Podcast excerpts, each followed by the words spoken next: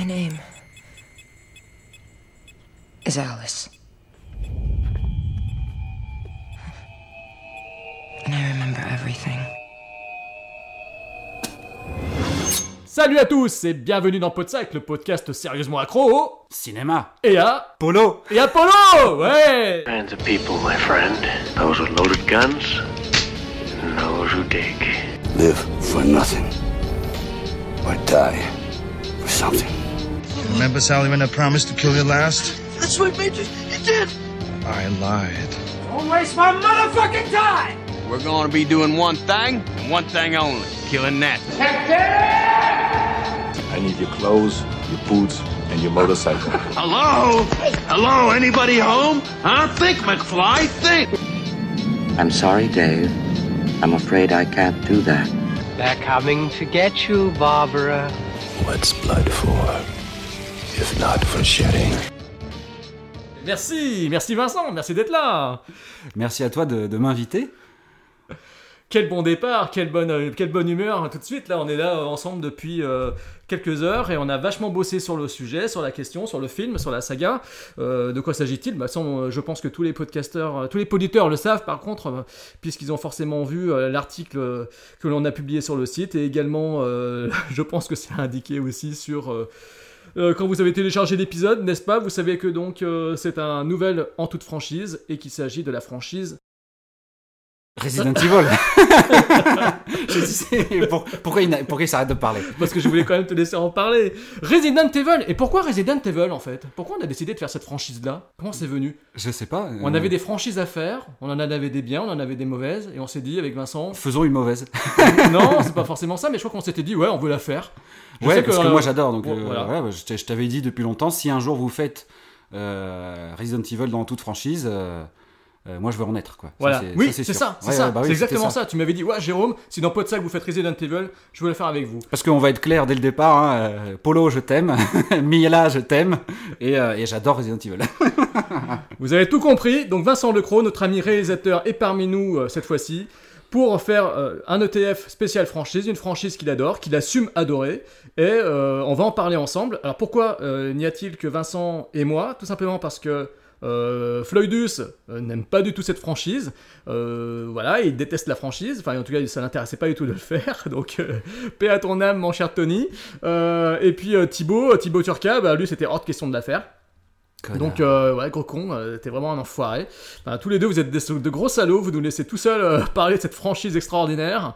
Donc voilà, on se retrouve là à parler de, de- de cette saga, de, de cette saga portée quand même sur les épaules d'un seul homme. Vincent, je te laisse présenter notre ami Polo. Ah oui, Polo, parce que nous on l'appelle Polo depuis le début, mais en fait pour les auditeurs on va quand même préciser que on parle de Paul W.S.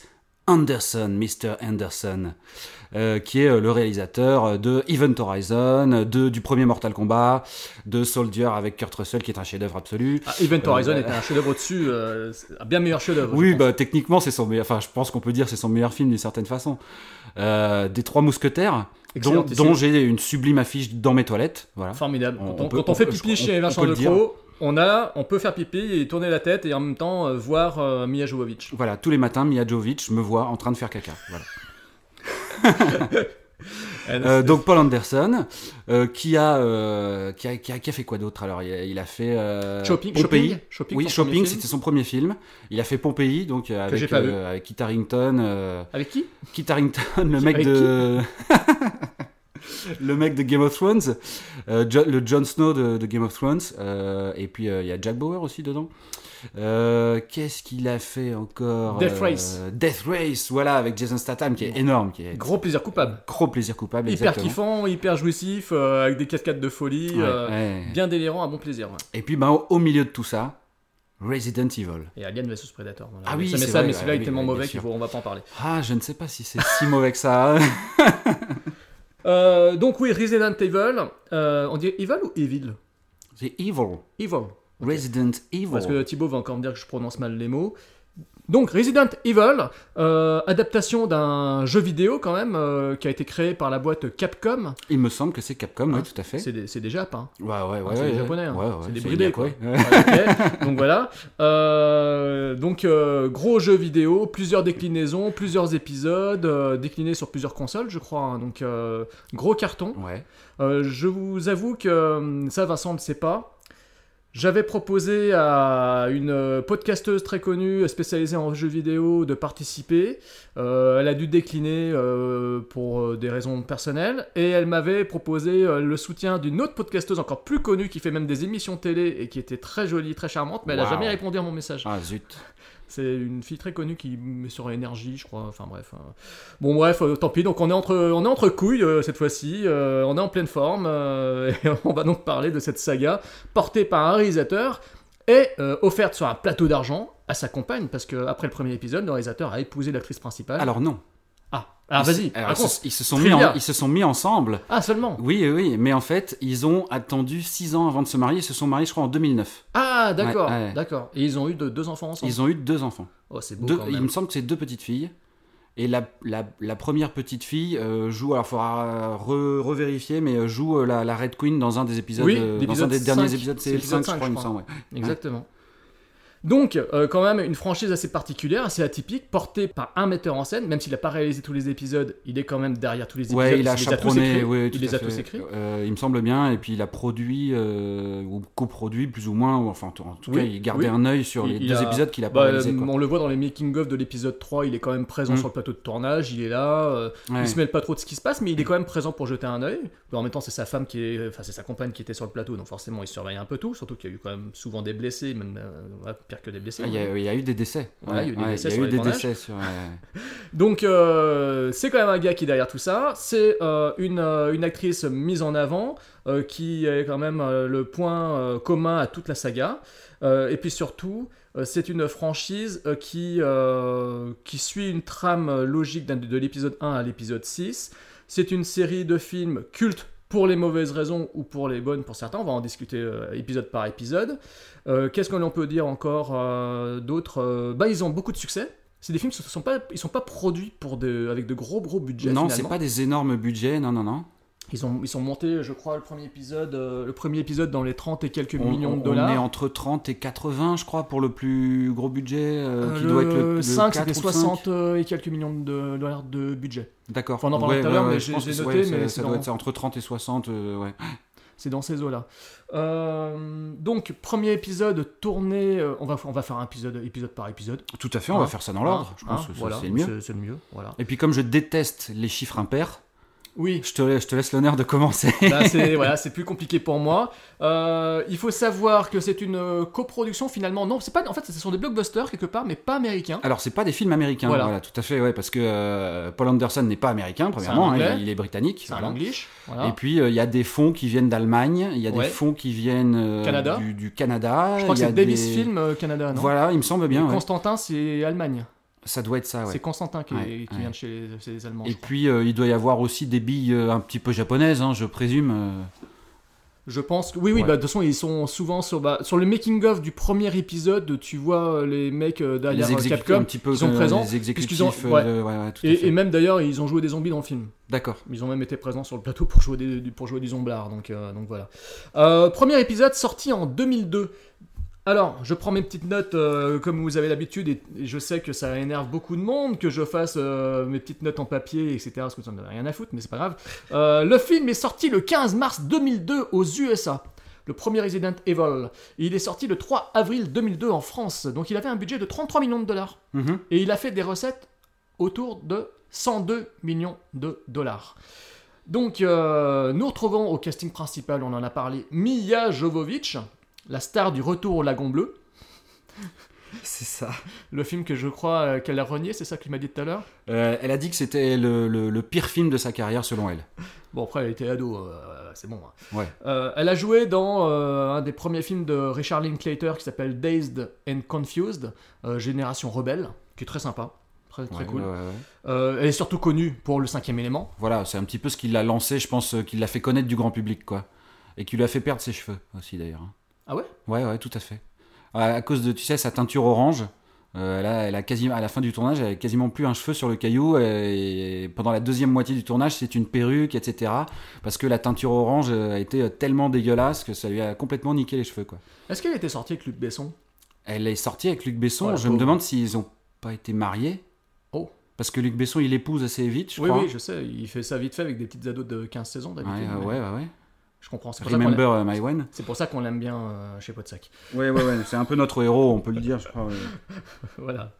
Euh, elle a joué dans Jeanne d'Arc de Luc Besson, dans Zoolander de Ben Stiller, et dans le, le- le formidable Plaisir coupable. Alors là, je te laisse deviner lequel. Un film génialissime, un peu dans l'esprit Resident, Resident Evil. De Kurt Wimmer.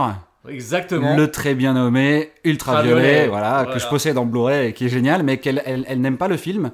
Euh, euh, et euh, elle a été totalement exclue de la, de la salle de montage, alors que Kurt Wimmer lui avait promis, apparemment, elle a déclaré ça en interview, lui avait promis qu'elle aurait accès à la salle de montage et qu'elle aurait son mot à dire. voilà, et ensuite, bah, finalement, non, elle a jamais pu accéder à la salle de montage et elle a découvert le film une fois qu'il était terminé. On trouve encore au casting Michel Rodriguez, que je déteste, euh, connu pour Girl Fight, et surtout pour la saga, la- l'autre franchise dont on a déjà parlé dans Podsac, Ouais, Fast and Furious. Euh, elle a joué également dans Avatar et le chef-d'œuvre, un autre chef-d'œuvre. C'est un peu l'équivalent d'Ultraviolet pour euh, Mia Jovovich. Elle a joué dans un film un peu similaire dans lequel elle avait un second rôle, tourné par un Allemand complètement azimuté qui a arrêté sa carrière, qui a, qui a annoncé la fin de sa carrière il n'y a pas très longtemps. Ah oui? Uwe Ball.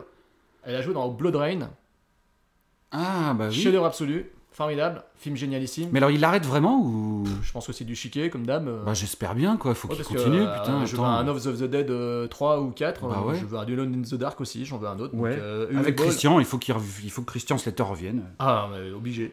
Obligé. Et Tara Reid, il faut qu'elle arrête de faire du Sharknado, faut qu'elle fasse, du- faut qu'elle fasse du Alone in the Dark. J'ai vu que, euh, puisqu'on parle d'elle, Michelle Rodriguez, euh, j'ai vu, un- là, il y a un trailer, il y a quelques jours, une espèce de, de- film d'action à la Jason Bourne version féminine avec euh, Michelle Rodriguez en rôle principal. Euh, Je sais, alors, me demande plus que je, euh, voilà, j'ai pas d'infos, je suis complètement à la ramasse. je sais pas comment ça s'appelle, etc. Mais j'ai vu qu'elle va, elle va sortir un film comme ça prochainement, Rodriguez. Alors justement, parce qu'on parle de Michelle Rodriguez, il faut savoir qu'elle est fan du jeu Resident Evil et qu'elle voulait absolument que si jamais un jour un scénario euh, Resident Evil était rédigé, elle voulait absolument être sur le coup. Donc elle avait dit à son agent, tu me mets sur le coup là, tu, tu me fous dessus direct dès qu'il y a un film qui se crée Resident Evil, je veux être dedans, je veux être de la partie. Voilà. Quel que soit le rôle, je pense qu'elle était prête à le faire. Bon bah c'est ce qui est arrivé, bravo Michel, t'es dans Resident Evil 1 et puis 5. 1 et 5, ouais, tout à fait, voilà, c'est ça, ouais. ouais, ouais. Euh, il faut savoir également que euh, Mia Jovovich euh, a voulu faire le film également parce que son frère Marco. Voilà, Bah, c'est du trivia IMDB comme dame, hein, je suis désolé, mais voilà, son frère Marco jouait à la console et jouait au jeu. Et euh, bah, il se trouve qu'il jouait également pendant le tournage, je crois, avec Paul Anderson, parce qu'il en parle dans le making-of, qu'ils Mm. joué à- qu'ils jouaient à Resident Evil euh, tous les deux.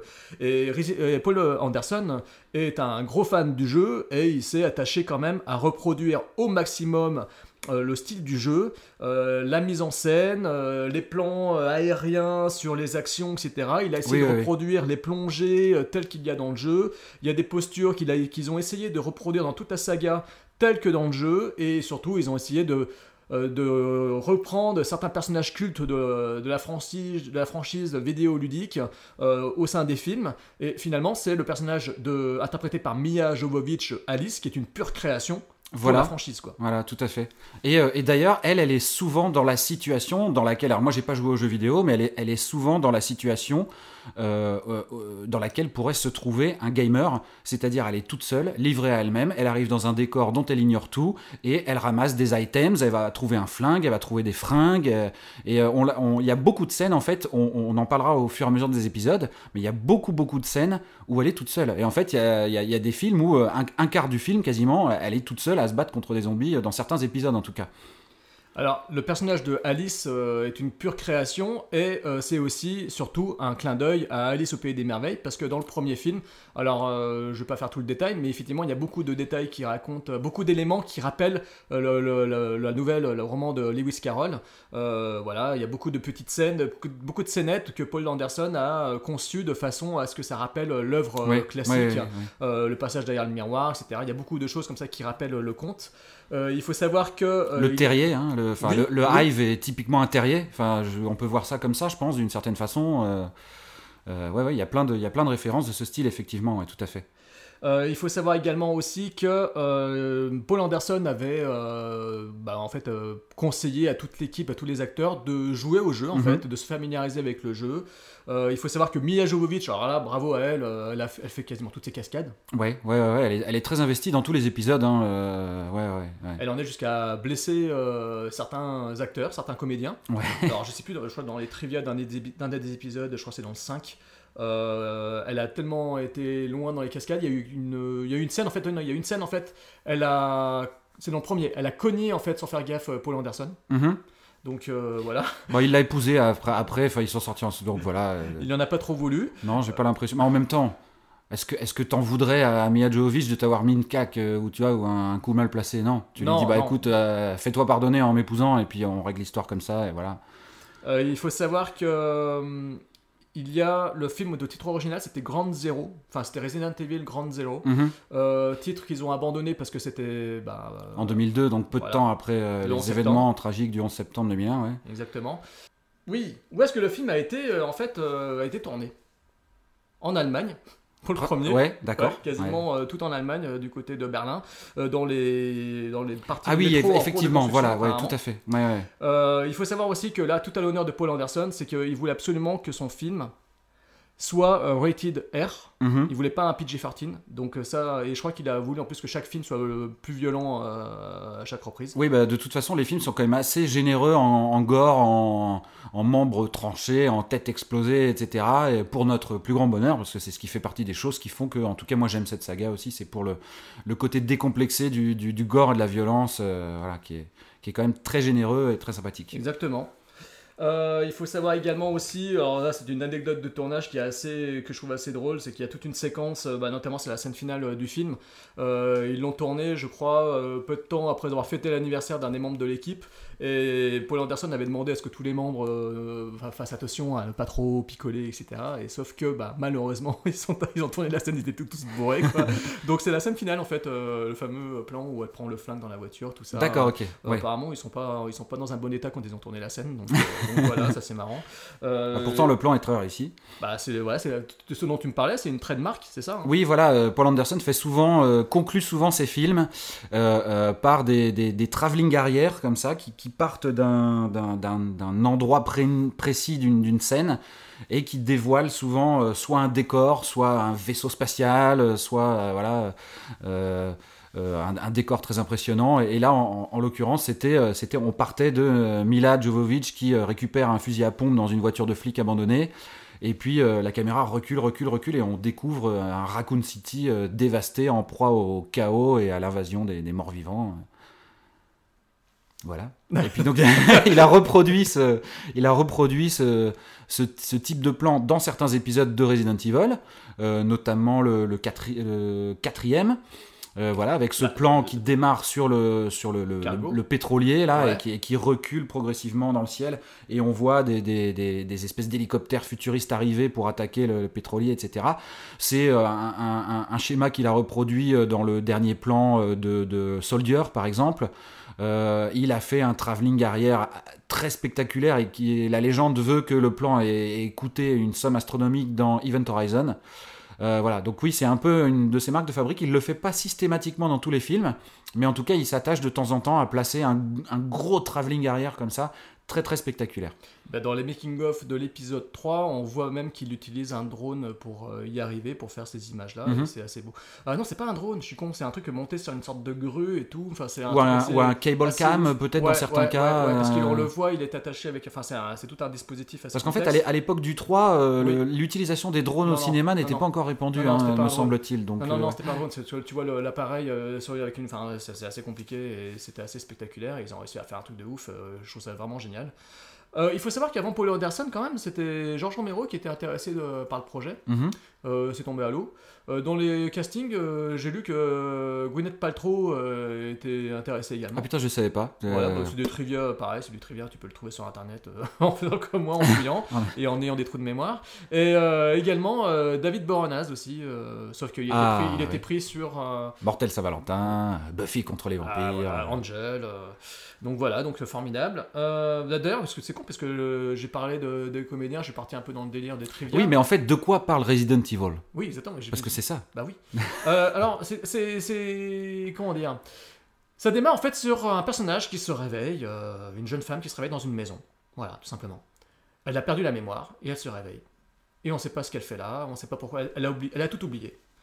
Et euh, d'un coup, des sortes de Marines débarquent dans la maison, ainsi qu'un jeune homme qui, lui, serait un flic en train de mener une enquête, on ne sait pas trop ce qu'il fait là non plus, qui est interprété donc par l'acteur Eric euh, Mabius C'est ça. hein, qui jouait dans Ugly Betty et surtout dans le chef-d'œuvre The Crow 3 Salvation, absolument génial, avec euh, un Fred Ward qui se fout des, des machins en métal dans, dans les bras. Là, je sais pas si tu l'as vu celui-là. Non, j'ai pas vu. euh, le- je n'ai vu que le, le- le vrai The Crow, le seul, l'unique. Ah, d'accord. les autres, on les oublie.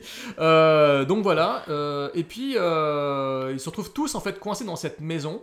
Euh, et ils découvrent en fait, euh, ils apprennent que euh, cette maison en fait est une sorte de. Elle cache en fait le terrier, elle cache le fameux hive Ouais, c'est la porte arrière, Voilà. la, sortie de secours, on peut dire d'une certaine façon. d'un laboratoire enterré sous Voilà, terre. qui s'appelle le Hive. Le hive, Donc qui veut dire le terrier. le, bah, c'est le, le- le nid des, des, Ah oui. des- des abeilles, hein, je crois qu'on Oui, dit hive aussi oui. d'une certaine façon. Enfin voilà, c'est un Ouais, peu comme ça qu'on peut voir les choses. Oui, peut-être, je sais pas, je suis pas anglo, bon, bref. Euh, et donc, euh, ils sont euh, Mia Jovovich et Eric, Ma- non, et James Purfoy, qu'on découvrira un peu plus loin dans le film. On apprend qu'en fait, c'était euh, deux agents qui sont censés surveiller euh, L'entrée. l'en- L'entrée, Ouais. voilà. Et, sauf que euh, il s'est passé quelque chose qui, font, qui fait qu'ils ont oublié euh, totalement euh, ce qu'ils foutaient là, etc. Oui, parce que le, le film commence quand même par une séquence où Oui. on, ne, on voit quelqu'un qu'on ne voit pas, on ne voit Voilà. pas son visage, etc., Voilà. Qui rentre dans un laboratoire, Et qui, qui- vole un, une fiole de, de liquide virus, vert, le virus l'antidote déjà, il y a l'antidote, et Oui. il casse Le virus. euh, le virus pour le répandre dans le hive. Avec les bouches d'aération, etc. Voilà, et ensuite il y a, y y une, il y a une espèce de scène d'intro de, de quelques minutes où on voit euh, les gens qui travaillent dans les laboratoires, dans les bureaux euh, du Hive, euh, qui sont décimés euh, Les uns après euh, les autres. par les, groupe, les euh, autres, euh, voilà, par un, un ordinateur. On apprendra un petit peu plus tard que c'est une, une- une entité euh, euh, virtuelle. Une intelligence artificielle. Une intelligence artificielle, merci. Euh, voilà, et qui, qui, qui a, qui a décidé par sécurité bah, de d'exterminer tous les gens qui sont dans le hive pour, pour éviter au virus de se répandre. qui s'appelle la Reine Rouge, ce Red Voilà. Donc oui, effectivement, euh, c'est vrai que de prime abord, le scénario a l'air assez complexe. Donc en gros, voilà comment on peut le résumer. Il y a un virus qui s'est répandu, les Marines débarquent, ils tombent sur Mia Jovovich, James Purfoy et Eric Mabius dans la maison. Euh, ils décident de descendre dans le Hive pour voir ce qui s'est passé, voir s'il y a des survivants et surtout euh, arrêter la Red Queen. Ils veulent mettre fin au logiciel, je crois, ils veulent l'éteindre, en gros, ils veulent le, le Euh, ils ont besoin de l'éteindre pour avoir accès à l'intérieur des laboratoires, oui, tout à fait. ouais. Voilà. Ouais. Et ce faisant, il, euh, bah, il déchaîne l'apocalypse, puisqu'en fait, euh, toutes les victimes du virus T ont muté en zombies. Donc, dans le premier film, dans le premier Resident Evil, Evil on est uniquement dans un lieu clos, dans un espace clos, une maison et le sous-sol, le Voilà. laboratoire souterrain. Voilà. ça démarre là-dessus. Euh, la maison se situe à Raccoon City, je me trompe Tout pas. à fait. Hein, donc euh, voilà, c'est c'est le point de départ de la, de la saga. Est-ce que tu veux, bah toi je te laisse euh, parler de ce que tu penses de ce premier film. Bah écoute, euh, alors moi j'ai beaucoup aimé. Je l'avais vu au cinéma. J'ai vu tous les épisodes au cinéma. Euh, je l'avais vu au cinéma. J'avais beaucoup aimé. Euh, je l'ai revu de nombreuses fois et en, DVD et en Blu-ray parce que c'est- vraiment euh, un film qui me procure beaucoup de plaisir, peut-être un peu coupable. Euh, et euh, qu'est-ce que j'ai pensé en général du film? Moi j'ai trouvé ça assez génial. Euh, euh, j'aime beaucoup euh, la direction artistique. Euh, j'aime beaucoup les décors, j'aime beaucoup l'utilisation de ce décor, de, de, ce hive. Euh, je trouve qu'il y a des choses qui sont quand même euh, généreuses et inventives, notamment le, système de sécurité dans cette espèce de couloir avec les lasers qui deviennent de plus en plus nombreux et qui coupent les, les, premiers membres du commando de Marines en morceaux. Il y, a, y a plein d'idées comme ça qui sont vraiment bien. Et puis, on même sans être un, joueur, euh, j'ai jamais joué aux jeux vidéo, mais c'est vrai que ce personnage euh, amnésique, etc., de Alice est quand même construit euh, de manière à nous emporter avec elle. Et on, est avec elle, on n'a pas les infos, euh, on, ne sait pas ce qui va se passer, on, découvre en même temps qu'elle euh, tous les éléments de, l'intrigue et, tous les monstres et les différents stades de, de virus, de monstres, etc. Et, euh, et c'est un film qui est, qui est, qui est génial. Et, euh, et comme tu le disais, c'est vrai qu'on se contente, en tout cas dans ce premier épisode, de, de n'être que quasiment tout le film dans le Hive. Et euh, bah, ce côté huis clos est, est vachement intéressant, quoi, parce que euh, euh, ils, ils ont du mal à y entrer, et une fois qu'ils qu'ils sont dedans, il faut qu'ils en ressortent, et ils ont du mal à en ressortir, etc.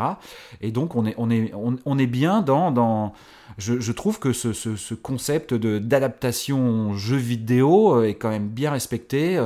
Il y a des espèces de niveaux. Il y a voilà le, le, niveau euh, où il faut prendre le train pour arriver euh, jusque dans les sous-sols du Hive. Il y a le niveau où il faut euh, contre circonvenir le système de sécurité avec donc ces lasers, etc. Les, les zombies qui attaquent par vagues successives. Alice qui se retrouve à un moment donné toute seule dans un laboratoire et qui est attaquée par des, des chiens zombies, etc. qui est une scène quand même assez culte, enfin qui, qui était qui, qui- était vendeuse au moment où le film est sorti, etc. Et d'ailleurs, c'est à ce moment-là qu'elle commence à retrouver un peu son, son instinct de guerrière. C'est au moment où les chiens l'attaquent qu'elle euh, qu'elle fout un gros kick à un chien et qu'elle fait Hé Eh, mais je sais me battre en fait, cool Trois mois d'entraînement pour cette scène. Ah oui? Trois mois Ouais, d'entraînement que- pour arriver à faire un low kick euh, sur la gueule du, du Médor. Ouais, puis de toute façon, euh, étant donné que c'est des vrais chiens et que c'est pas des chiens en image de synthèse, ça a dû être un, un enfer à tourner parce que euh, il a fallu probablement faire de nombreuses prises pour que les chiens fassent les bons mouvements et tout ça. Puis ils étaient recouverts de, De et tout ça, qui passaient leur temps à essayer de se grignoter les, les, les uns les autres leur propre maquillage. Donc ça devait être assez terrible à, à tourner, ouais. Moi, ce film, je l'avais été le voir en salle également. Je connaissais pas du tout le jeu à l'époque. Je connaissais Ouais. que de réputation, de nom. Voilà, j'avais jamais, même- j'avais même pas vu une seule séquence de jeu. J'avais jamais vu quelqu'un y jouer. Voilà, c'était pour moi, c'était totalement nouveau. Euh, je suis allé le voir et euh, sur le coup, j'avais trouvé ça sympa, mais j'avais pas été transcendé non plus. Mais j'avais trouvé ça cool. Euh, J'étais pas sorti mécontent. Quand il est sorti en vidéo, en DVD, je l'ai chopé. D'ailleurs, pour la petite histoire, c'est le, il était sorti en haute définition en HD DVD. Et euh, après, il est ressorti en Blu-ray. Quand le Oui, oui, oui. troisième est sorti en Blu-ray, je crois qu'ils l'ont ressorti le premier en Blu-ray, Mhm. si je ne me trompe pas. Donc, euh, donc voilà. Et c'est un film, euh, là, pour l'avoir revu pour le- le- cet épisode, pour cet ETF, je me suis rendu compte que, que certes, il était intéressant, que certes, il y avait, de bonnes, il y avait une bonne idée, etc. Que c'est un film fascinant parce que euh, on sent euh, l'amour de, enfin, du réalisateur pour cette actrice, pour Mia Jovovich, euh, que dans les autres suites, il va vraiment mettre plus, plus en avant. Là, c'est vraiment les prémices. On sent que c'est limite de la séduction. Paul Anderson est en train de séduire Mia Jovovich. Il la met un peu en valeur, mais ça va pas aussi loin que dans les épisodes suivants. Euh, elle n'est pas aussi magnifique dans les épisodes suivants. Mm, mm. Ce n'est pas une actrice que je trouve magnifique personnellement pour ma part. Moi, je la demanderai pas en mariage. Je préfère Kate Beckinsale dans les Underworld. Euh, Non mais je, bah Ah, voilà, c'est ce qu'on a convenu avant de commencer ce podcast. Voilà, je te laisse Kate Beckinsale et moi, moi, je, moi je veux épouser absolument euh, Mia euh. voilà. Donc, euh. Si Polo a une maladie ou un truc ou, ou machin, Leno, ou ou, Leno. Euh, Leno Wiseman, hein, ouais, voilà, c'est ça. Euh, on a Mais décidé qu'on récupérerait euh, Leur leur- compagne. leurs épouses respectives parce qu'il faudra bien s'occuper d'elles et les réconforter les pauvres. Exactement. Bah oui, bien sûr. Il faut leur faire des massages de pieds, de voilà, plein, plein de choses quoi. Euh, donc c'est un film en fait en l'ayant revu, je me suis rendu compte que oui, il était cool, qu'il était fascinant pour cette raison-là, mais bizarrement, tous les défauts qui m'avaient déjà un tout petit peu gêné à l'époque m'ont paru encore plus forts, plus grands quand je l'ai revisionné, ce qui fait que euh, je me suis euh, considérablement euh, ennuyé durant le, durant le visionnage du film. Je me suis vraiment ennuyé devant. J'ai trouvé que c'était pendant un moment un grand film de couloir. Alors c'est vrai que c'est un Oui, peu oui, l'esprit du jeu. ouais. C'est un peu l'esprit du jeu parce qu'effectivement, tu le dis toi-même, c'est, c'est, tu es à la place du gamer qui cherche des objets, qui cherche des indices, etc. C'est un peu le concept dans le film également. Mais le problème, c'est que ça fait un peu film de couloir, ça fait un peu ça a un peu les défauts que Paul Anderson retrouvera dans euh, Alien vs Predator, dans son Alien vs Predator, qui, que je trouve euh, est également euh, rempli des mêmes défauts. Donc c'est un film dans lequel en plus je trouve que les effets spéciaux sont hideux. Euh, je déteste les zombies de, de ce premier épisode. Euh, c'est l'époque du tout en numérique. C'est l'époque de, de, ces effets où on applique des, des, des effets de synthèse sur des comédiens et c'est des incrustations vidéo qui sont voyantes, qui sont comme si c'était cal- collé sur l'écran et c'est Ouais, affreux. ouais, ouais, Je crois que les premiers zombies que l'on voit, il y en a un qui a la tête à moitié euh, arrachée et c'est juste Et euh, qui, flagrant qui est, que qui est c'est- vraiment pas beau. Voilà, Après, il y a aussi des zombies qui sont en maquillage beaucoup plus traditionnel Ben, et qui là, ça pour le passe coup passent bien. Là, ça passe mieux. Euh, donc c'est un film pour qui a tous ces défauts-là, qui a un défaut de rythme. Euh, les personnages, je les trouve pas tous intéressants. Je déteste Michelle Rodriguez. Son côté badass, elle m'insupporte. Ce côté homme, euh, ce côté je suis une femme homme, euh, euh, je suis militante lesbienne. Enfin, je suis désolé, mais c'est ce côté trop, trop évident dans le côté homas. Moi, ça me fatigue. Euh, Je supporte plus de l'avoir joué les mêmes rôles. Je l'ai jamais vu faire autre chose, Michelle Rodriguez. C'est dommage, mais j'ai l'impression qu'elle est incapable de faire autre chose que ça. Elle est pas nuancée. Et dans ce film, c'est encore flagrant.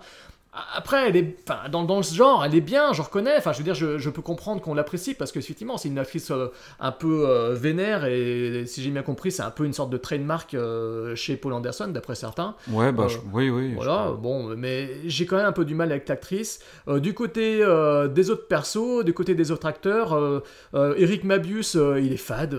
Ah oui, il est complètement fadasse, Il est fadasse. C'est un acteur que, que, je trouve complètement insipide. C'est un acteur de série télé. Voilà, il le prouvera par la suite. James Purefoy, c'est un acteur. Enfin, quand j'ai vu le film, j'étais content de voir James Purefoy parce que je l'avais beaucoup aimé dans ce, dans ce slasher anglais que je trouve euh, euh, plein de scènes euh, super fun, super sympa. C'est le phare de l'angoisse. Euh, Lighthouse, euh, il y a de super scènes de meurtre euh, génialement filmées, etc. Et dedans, je le trouvais très charismatique. Et ben, je le préfère largement dans Lighthouse, qui est une pure série B fauchée, Ouais, ouais, ouais, que dans Resident Evil, le- où on sait pas trop si c'est le beau gosse de service ou si c'est un méchant. Enfin, ça met un peu. Enfin, bref, les, les rebondissements sur le personnage sont un peu amenés comme, comme du mauvais fromage sur la table, quoi. Donc, je trouve ça un peu dommage. C'est vrai.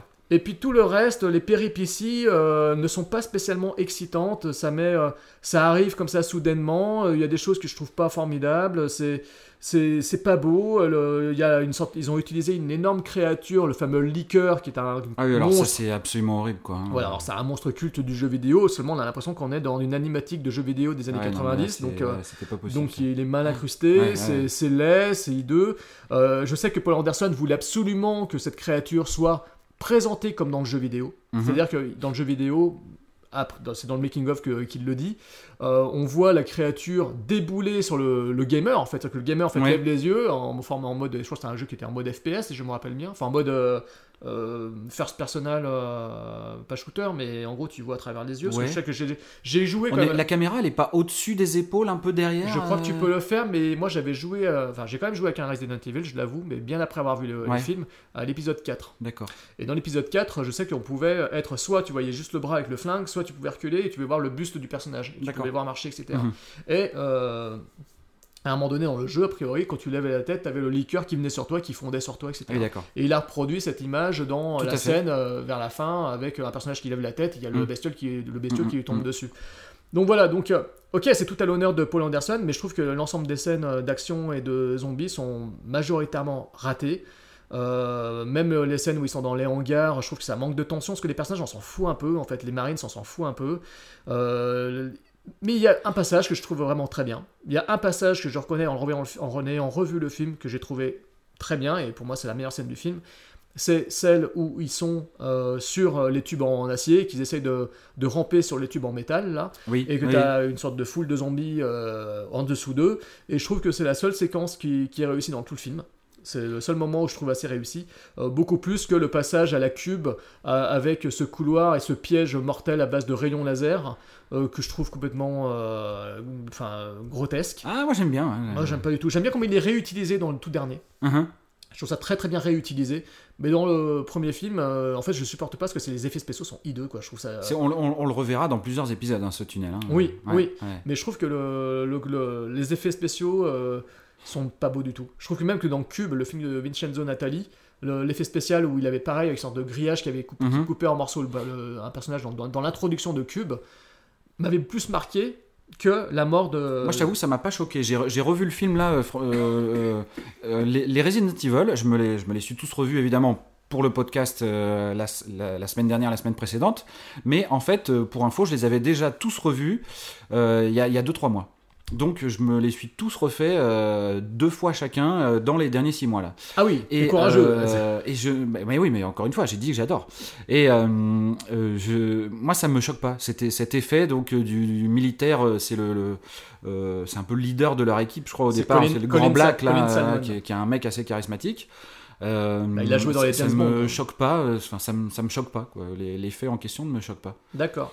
Mais voilà, donc moi, il y a vraiment une scène qui me marque. Euh, ensuite, oui, l'univers est intéressant.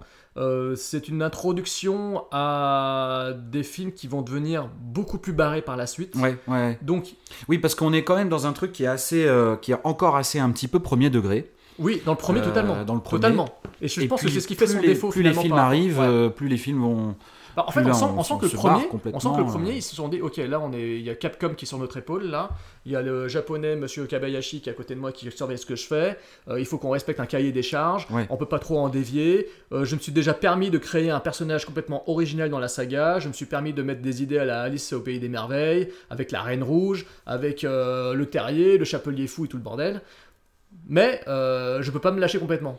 Et c'est effectivement euh, avec les épisodes, à partir de l'épisode 2, où là, ça va partir totalement en sucette. Ouais, quoi. ouais. Et personnellement, je, voilà, je trouve que le premier se prend trop au sérieux, effectivement, euh, qu'il est très longuet, et que dès l'épisode 2, ça part en sucette, et que c'est là que ça devient quand même plus jouissif, euh, plus plaisir coupable, au sens délirant du terme, au sens noble du terme du plaisir coupable. Voilà. Et oui, tout à fait. Ouais, bah puis ce, ce donc ce plan final dont on a déjà parlé, mais qui est quand même qui était vraiment une vraie belle promesse. Euh, euh, voilà, quand j'ai découvert le film en salle et qu'il y a ce, ce travelling qui dévoile Ra- Raccoon City, euh, moi je me, je me disais merde, pourvu qu'il y ait vraiment un 2 et pourvu que ça reprenne exactement là où où s'arrêtait le premier, quoi. Bah alors justement, puisque tu évoques le 2, maintenant, est-ce que tu veux partir sur la présentation de cet épisode numéro 2 de Resident Evil Apocalypse. Nous sommes en 2004, deux ans après euh, le premier Resident Evil. Euh, Alice euh, se réveille, donc vient de se réveiller à Raccoon City. Et alors déjà on a une, une, intro interminable qui, nous, qui nous montre un petit peu l'invasion de Raccoon City, c'est-à-dire qu'on redémarre. En fait, le film ne reprend pas tout de suite au moment où se terminait le premier. On revoit toute, euh, toute l'invasion, euh, enfin toute la progression du virus dans Raccoon City, etc. On voit les autorités qui décident de euh, condamner la ville et, qui, tirent même sur la, foule, etc. pour, comment dire, mettre en quarantaine en fait donc Raccoon City et sa, population. Et puis on fait un, petit bond dans le temps. Et là, Alice se réveille, euh, prend le shotgun dans la voiture de police, comme dans le plan final du premier épisode, euh, et euh, elle découvre un Raccoon City ravagé, etc., etc. Et, et alors, là, on démarre sur quelque chose qui est intéressant. Et puis, le, comment dire, le film part un petit peu dans plusieurs directions en même temps, je trouve. Euh, mais euh, on va dire que la trame principale, c'est que on a euh, le docteur Ashford, qui est un personnage apparemment de la saga des jeux vidéo, hein, il me semble. Interprété par un acteur qui est devenu hyper connu par la suite. Oui, oui, tout à fait. Jared Harris. Voilà, c'est ça. Son nom m'échappe, mais ouais, c'est un acteur Le génial. bad guy de Sherlock Holmes, jeu d'ombre. Voilà, tout à fait, qui est extraordinaire d'ailleurs dans, dans- dans Sherlock Holmes. Euh, et donc, euh, sa petite fille euh, est bloquée dans la ville. Et en fait, euh, le docteur Ashford, il essaye de, de rentrer en contact avec divers euh, euh, survivants qui sont toujours bloqués à Raccoon City. Donc Alice d'un côté, qui rencontre au fur et à mesure de, de ses pérégrinations d'autres personnages. Il y a des militaires qui ont été laissés parce que tous les hélicoptères ont redécollé, etc. etc. Et puis divers personnages comme ça qui constituent une espèce de d'équipe et qui, ont pour mission de retrouver la petite fille et euh, Ashford leur promet de euh, leur, offrir entre guillemets un ticket de sortie euh, s'ils arrivent à, à récupérer la, petite fille. On peut résumer un petit peu l'intrigue principale comme ça. Mais en fait, c'est un melting pot, ça part dans tous les sens. La, promesse de cette Alice en, en, euh, comment dire en blouse de d'hôpital euh, ju- juste avec son fusil à pompe ça dure deux secondes. C'est à dire qu'elle elle elle passe dans une rue comme ça elle fait oh une armurerie. Et elle rentre dans l'armurerie elle s'équipe elle prend des fringues euh, super sexy qu'on ne trouverait pas dans une armurerie d'ailleurs. Elle s'équipe elle prend plein de flingos et tout ça elle trouve une super moto etc et en deux minutes ça change totalement d'ambiance. Et en fait tout le film sera comme ça. C'est-à-dire tout le film part complètement en sucette d'une minute à l'autre. Euh, et euh, et c'est un peu n'importe quoi. euh, Resident Evil Apocalypse, c'est vraiment l'apocalypse au sens. On, ne sait, ouais, voilà, au sens narratif du terme. On ne sait pas quoi raconter. On part dans tous les sens et c'est du gros, gros, gros nawak à tous les niveaux, quoi. Mais vraiment à tous les niveaux, quoi. C'est incroyable. Qui a réalisé le film? Alors c'est un monsieur qui s'appelle Alexander Witt, qui, est, alors, qui est quand même une sommité, sans être un réalisateur connu. Il y a très peu réalisé de films. En fait, pour la bonne et simple raison, Resident Evil Apocalypse est son seul long métrage en tant que réalisateur. Par contre, euh, c'est un type qui a fait euh, une cinquantaine de longs métrages, je crois, au moins en tant que euh, réalisateur seconde équipe et chef opérateur seconde équipe. Il a notamment énormément travaillé avec Ridley Scott. sur, sur plein de gros À films de Ridley à Scott, partir euh, de à partir de Gladiator. Je crois, voilà, c'est ça, euh, jusqu'à euh, euh, Robin des. Bois. Ouais. Euh, il a été chef opérateur principal, par contre, de Mensonges d'État avec euh, Léo DiCaprio. Euh, il a euh, voilà, il a éclairé aussi d'autres. euh, il a il a été euh, Bah, il a bossé euh, sur les James Bond de Daniel Craig. Voilà, c'est ouais, voilà, c'est ça, voilà, c'est ça. Il a fait Spectre, il a, il a- euh, il a- il a fait Skyfall. Hallucinant le mec. Hein. Ouais, tout à fait, dingue, tout à fait. Ouais, sa filmographie, on voit sur quoi il a bossé, on est, on est comme un con. hein. Euh, J'ai même le relevé euh, The Town de Ben Affleck, euh, Fast and Furious 5 et Prince Excellent. of Persia. Magnifique. Jake Gyllenhaal, Et magnifique. puis tu avais même relevé aussi un autre film, euh, des films dans les années 80-90 qui étaient. euh, Ouais, il, a- il avait fait, il avait fait des choses assez extraordinaires, euh, même dans les années 80. euh, euh, il a, euh, ouais, alors c'est vrai qu'il a pas mal bossé euh, avec euh, avec Ridley Scott, etc. Il a fait euh, Speed, Ah oui, ouais, c'est ça. Twister, Et Speed 2. Bah, Yann de Bont finalement. Le Euh, premier film de Yann de Bont. Postman. Euh, Inspecteur Gadget, euh, Oh pff, ouais, voilà, euh, La chute du faucon noir, Hannibal, Triple X le premier, La mémoire dans la peau, Pirates des Caraïbes, Ouais, donc c'est quand même un le, nom. Daredevil avec Ben Affleck, Ah oui, voilà. voilà. Casino Royale, on l'a dit. Enfin voilà, il, il a énormément, il a, il a un CV long comme le bras, comme, comme on dit. Alors le film est sorti le 10 septembre 2004 aux USA et chez nous le 6 octobre 2004. Euh, budget 45 millions de dollars. Ah oui, donc il y a 15 millions de plus que. euh, Déjà, Ouais, inflation, ouais. ça grimpe. Et les recettes, un peu mieux encore, 129 millions de dollars. Bien, bien, bien, bien. Au casting, encore une fois Mia copine. Mila, Mila Jovovich. Mia Jovovich. Mais on dit Mila Jovovich, on s'en fout.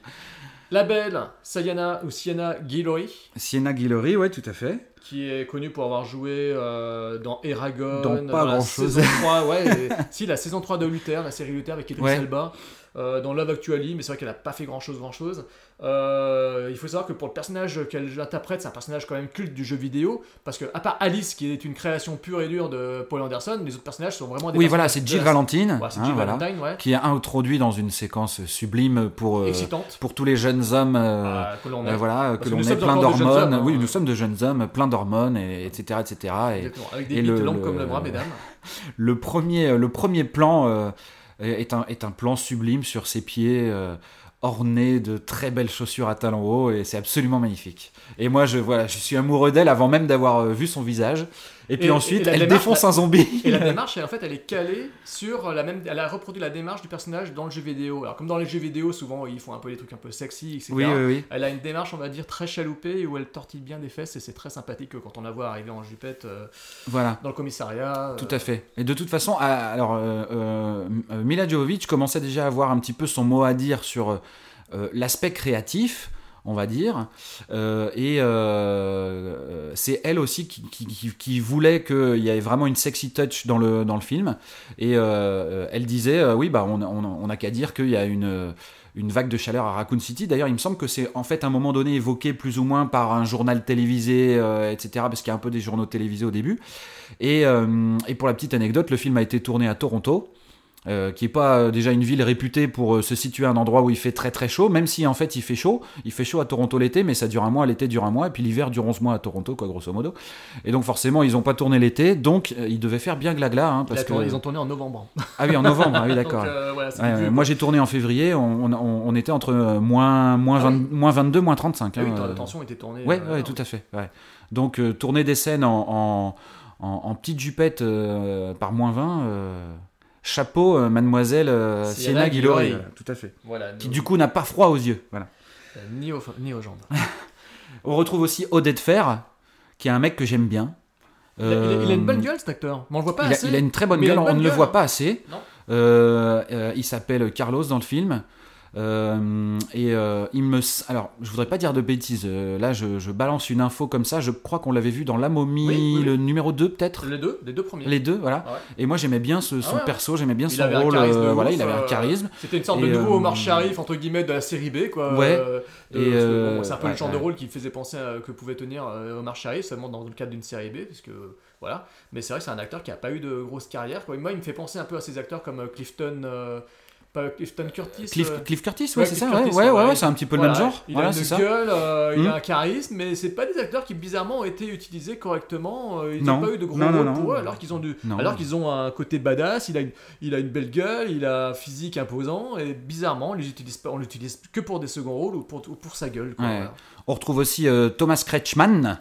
Ah bah, immense acteur allemand, hein, lui a une énorme carrière. Euh, moi, je l'avais découvert dans le syndrome de Stendhal de Dario Argento. Il était tout jeune, euh, mais c'est vrai que depuis, il a fait euh, énormément de films. Il a rejoué pour Argento dans le nanar euh, Dracula, mais surtout, il a joué dans La Chute. Il a fait plein de films à l'étranger. Il a fait des, des films des plaisirs coupables, comme des classiques. Oui, voilà, c'est très, ça, il fait un peu de tout, ce gars, tout. en fait, Il a joué hein, dans et, le pianiste de Polanski. Ouais, euh, voilà, et puis à côté de ça, il fait du DTV euh, bourrin, euh, c'est marrant, c'est ouais, mais c'est sympa, c'est sympa. Moi, j'aime bien ce genre de comédien qui sait euh, vraiment euh, varier les plaisirs. Et puis surtout, on a. euh, Bon, Jared Harris, on l'a cité tout à l'heure. On l'a cité tout à l'heure, on a Voilà. Mike Epps Ah oui, qui joue LJ, le, le personnage un peu de, de comique, hein, parce qu'il faut bien un mec rigolo.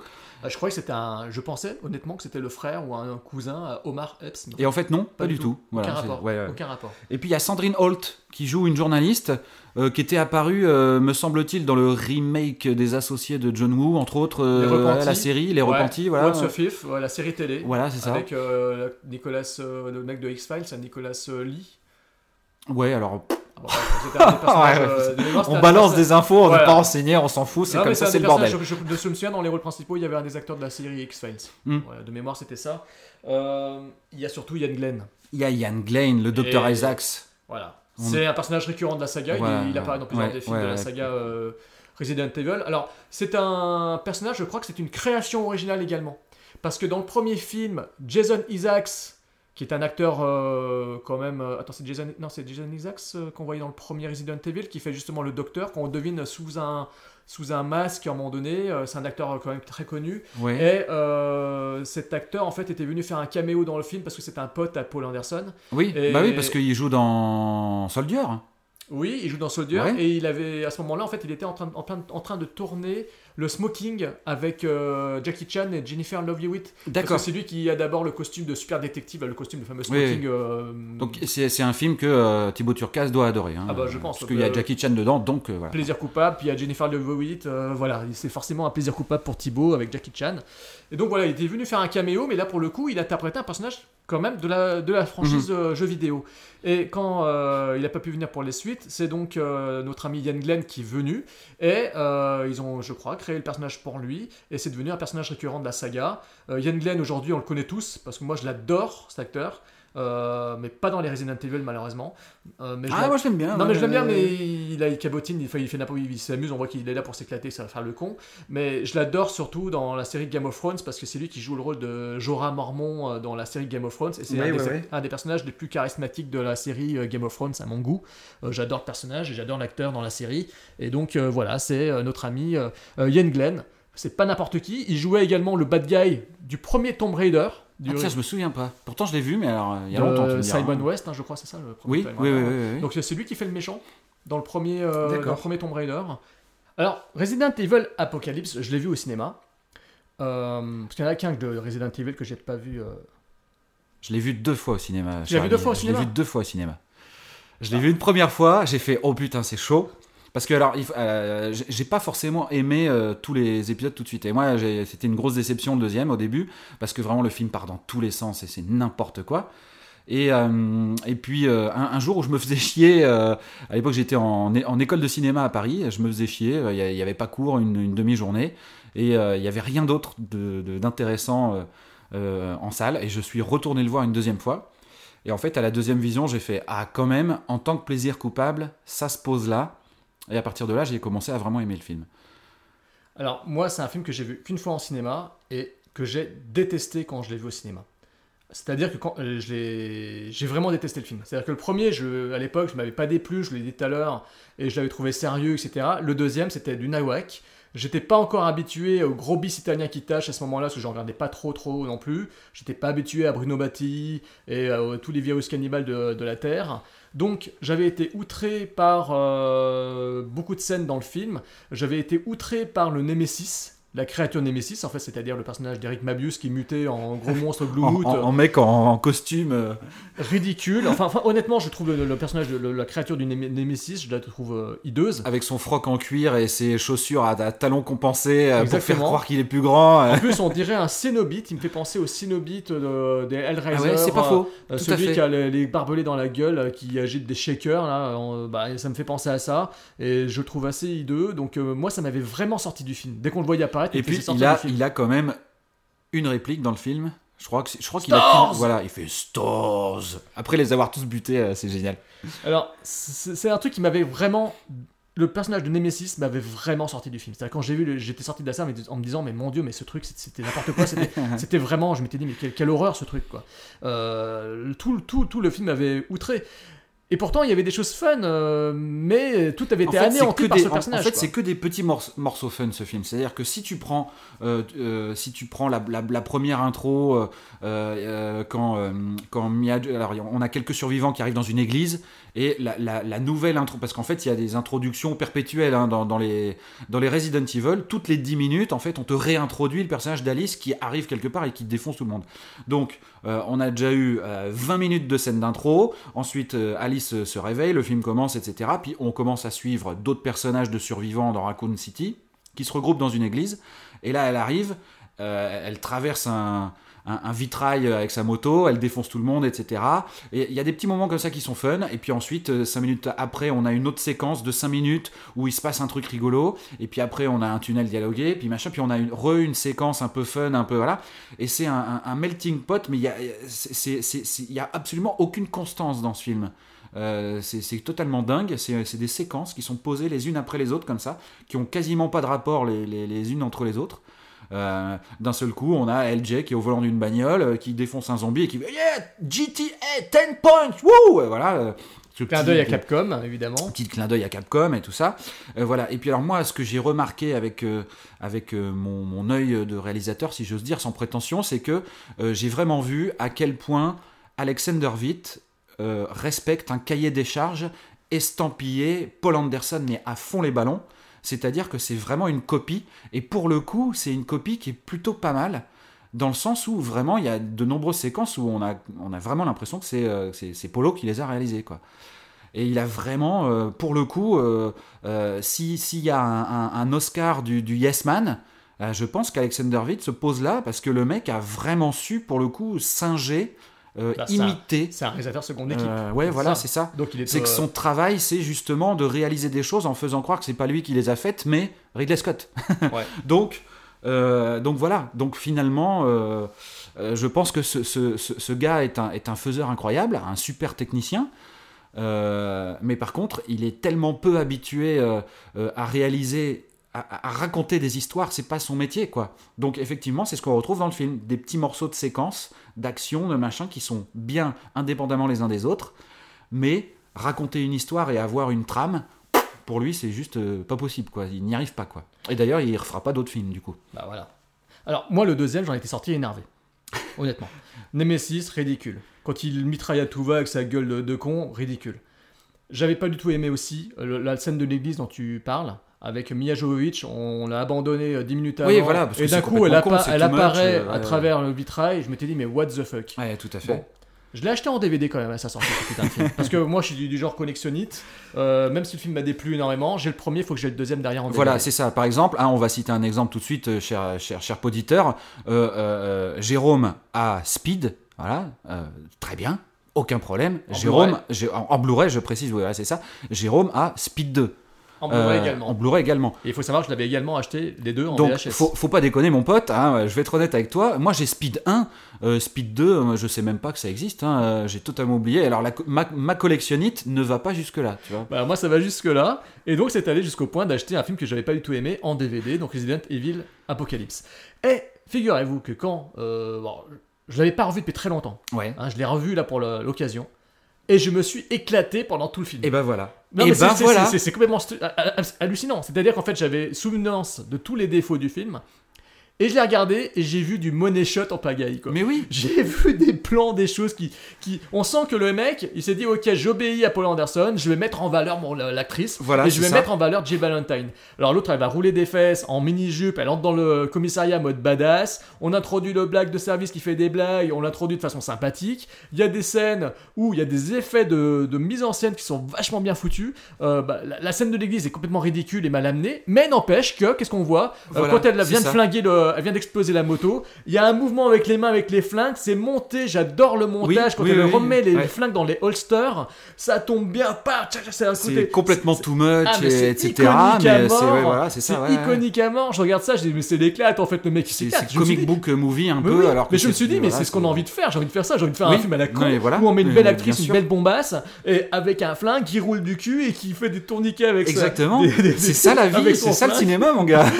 Et j'ai vu ça, je me suis dit, mais le mec il a tout compris en fait. C'est Voilà, exactement ça, ça. quoi. Ouais, ouais. Et ok, le Nemesis c'est ridicule, mais quand il nous défouraille à tout va, ça mitraille dans tous les sens, ça défonce Ouais, du mur à la voilà, Matrix. euh, avec des gros impacts sur les murs, avec de la poussière qui vole, des mecs qui se font écharper dans tous les sens. Et encore une fois, c'est gore, c'est généreux. Il y a, il y, a des- il y a des morts, euh, il y a des, euh, ouais, il y a plein, il y a plein de sang, il y a Et plein. puis il y a de- du zomblard, et pour le coup, c'est vrai que finalement, le film, en se passant dans une aire de jeu extérieure, dans, un- Mhm. dans une ville de la Raccoon City, euh, on est plus pris dans l'histoire de, l'invasion zombie, zom- zombiesque, on est vraiment dedans, c'est vraiment un pur film d'invasion zombie.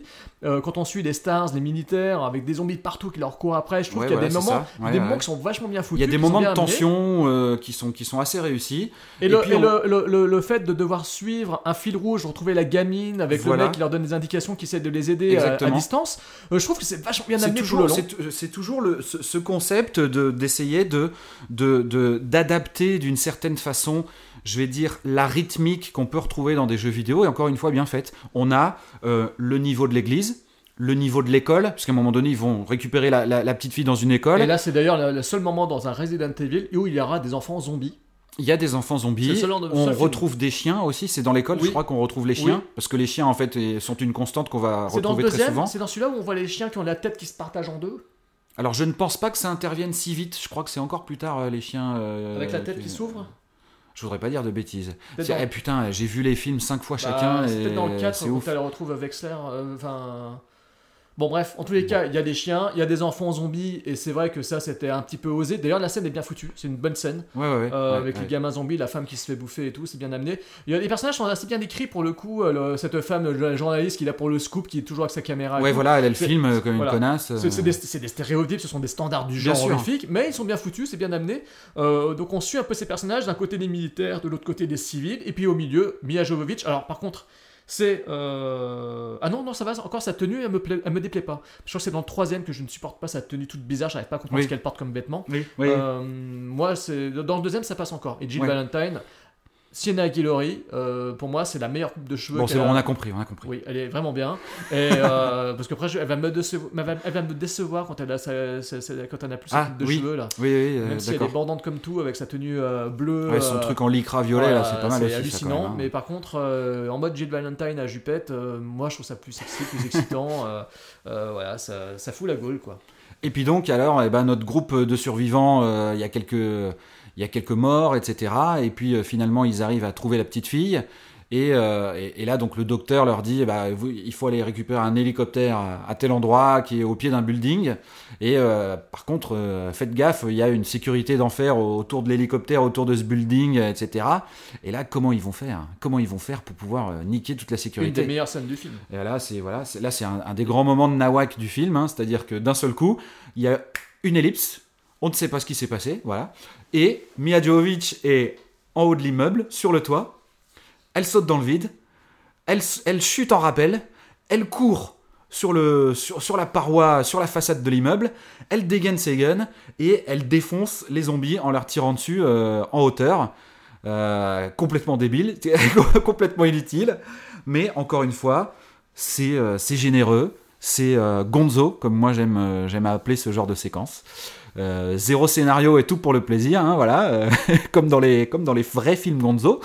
Euh, voilà, je, je, ne peux pas détester ça, je n'y arrive pas.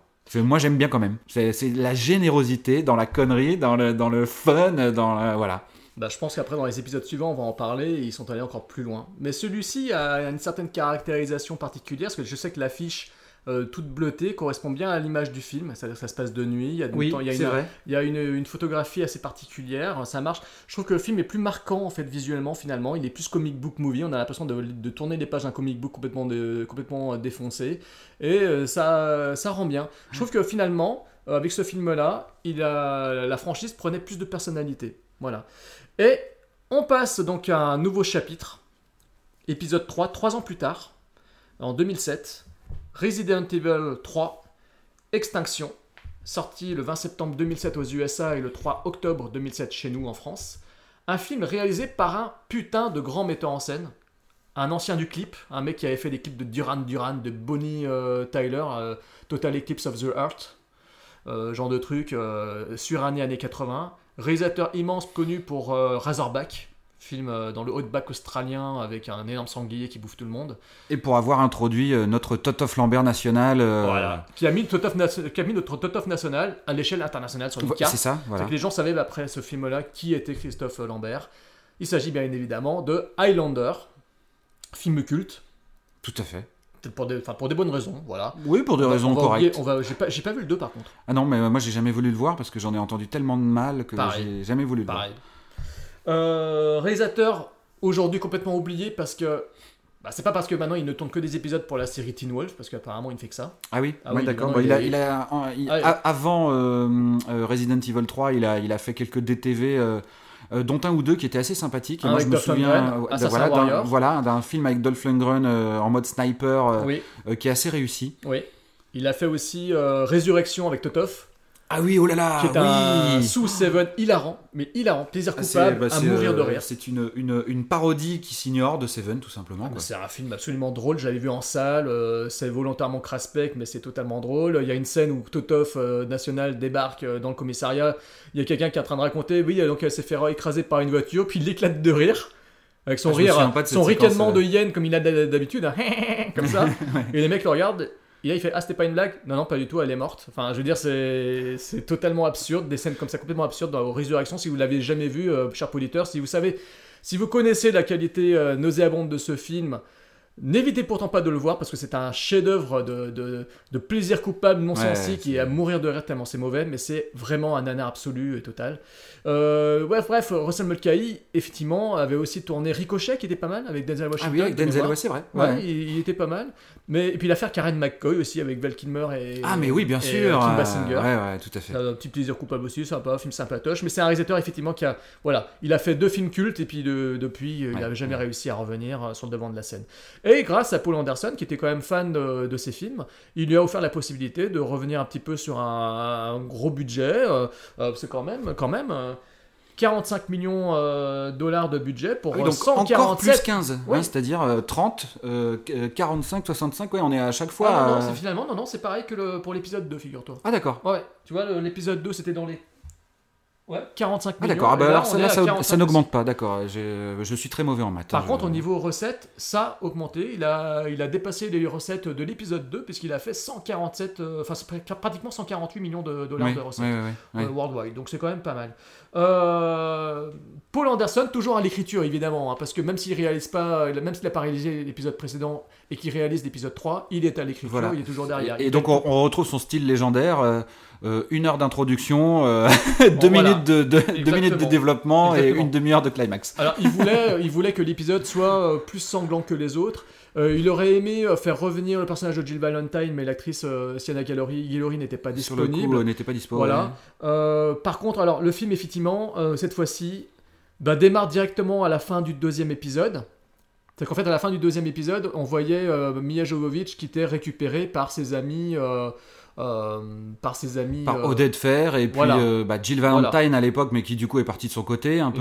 Voilà, et on sait pas trop ce qui s'est Voilà. passé d'ailleurs. Et l'épisode 3, en fait, montre une, bah, une Mia Jovovich qui essaie d'échapper d'un d'un Ouais, laboratoire. qui, qui est seule, qui, voilà. au elle début, comme d'habitude. voilà. Elle essaie de s'en sortir et elle se fait zigouiller Et on comprend en fait très rapidement, hein, dès le début de l'épisode 3, qu'en fait euh, c'est un... C'est un clone. C'est un clone de, euh, de la vraie Alice euh, qu'on a suivi dans les deux premiers épisodes. C'est un clone parmi tant d'autres et qui font des essais euh, sur elle dans le désert du Mexique, parce que le film a été tourné en intégralité au Mexique, dans la pleine chaleur, et que tous, tous les acteurs étaient déshydratés. Mais c'est le. Nevada euh, dans le film, hein, par Dans le film, oui, hein, oui, oui, oui, pardon, oui, mais dans, le, mais dans les faits, ils l'ont tourné au Mexique. Et euh, donc, euh, ils font des expériences dans, dans- le film, dans le, au Nevada, euh, toujours dans le- une sorte de laboratoire souterrain.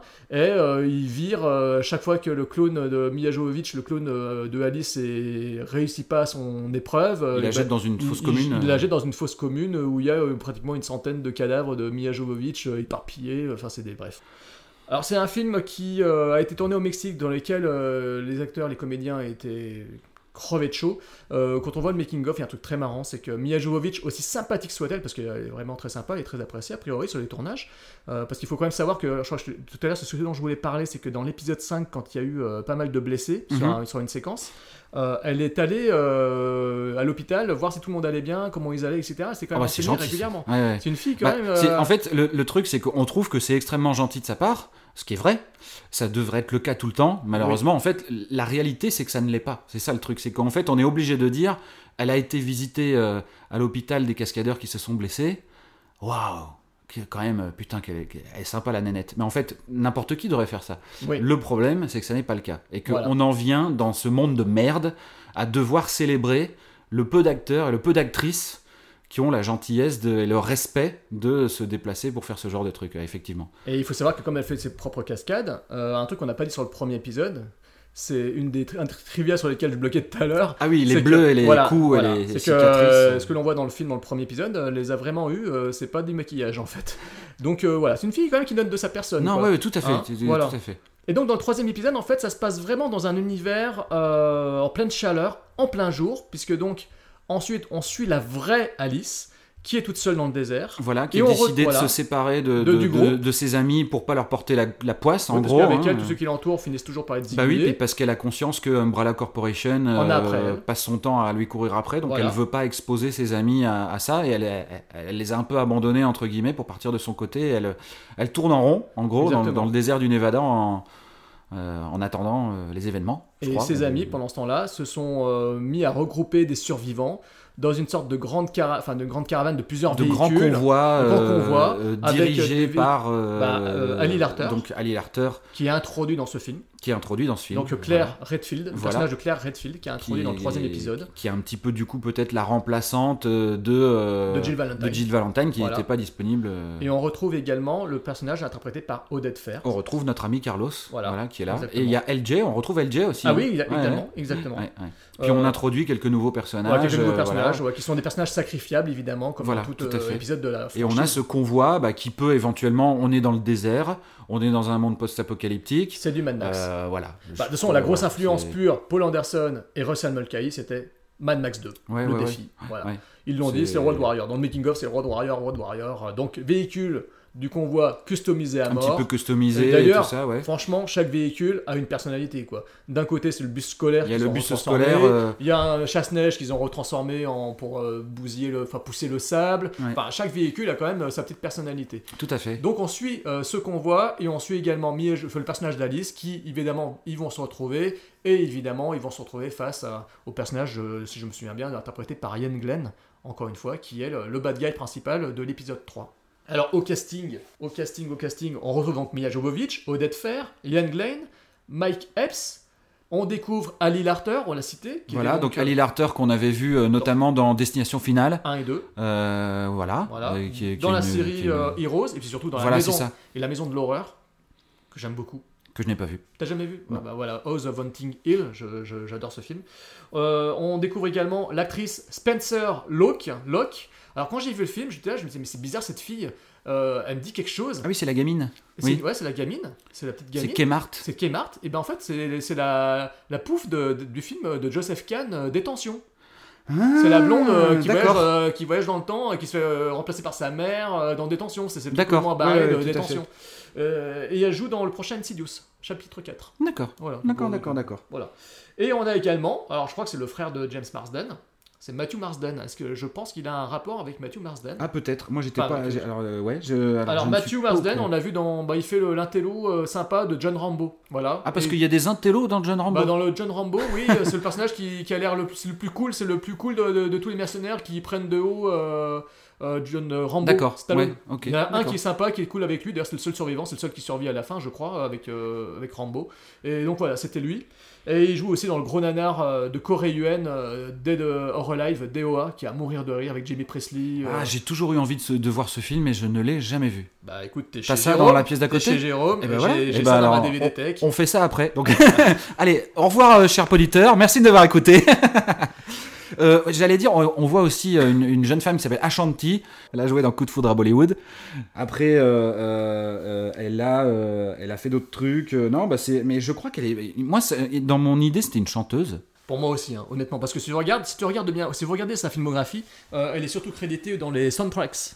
D'accord. Donc pour moi, c'est une sorte de Brandy euh, et compagnie euh, de ce style-là, quoi. C'est une Ouais, un de peu, R&B, ouais, euh. Alia et compagnie, quoi. Oui, voilà. Pour moi, j'imagine que c'est ça. C'est pas une actrice, quoi. Elle est juste Non, pas vraiment. Et voilà. Non, parce que de toute façon, elle a vraiment un rôle euh, extrêmement mineur. Elle a, elle a quelques répliques et puis voilà, quoi, elle est là pour, pour faire beau. Exactement. Mais euh, voilà. Alors justement, comme il fait beau, ça c'est la grosse originalité du film. C'est d'ailleurs le seul Resident Evil où il se passe, qui se passe en plein jour. Ouais.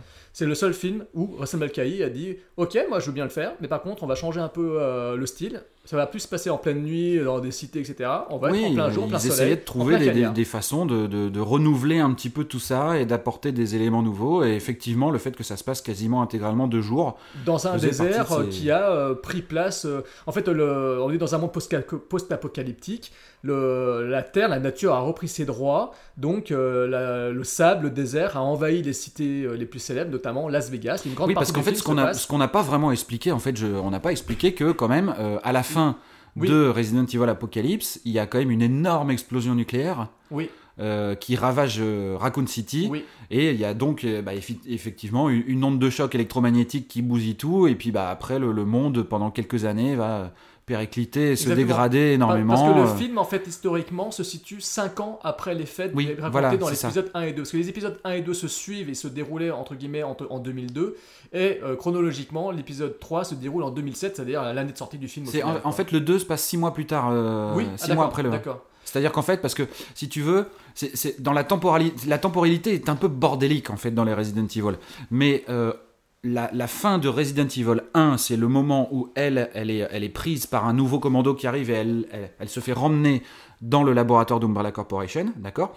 Là, à la fin du 1, toujours, elle se réveille et elle sort avec son fusil. Mais entre le moment où elle s'est endormie et le moment où elle se réveille, il s'est passé 6 mois.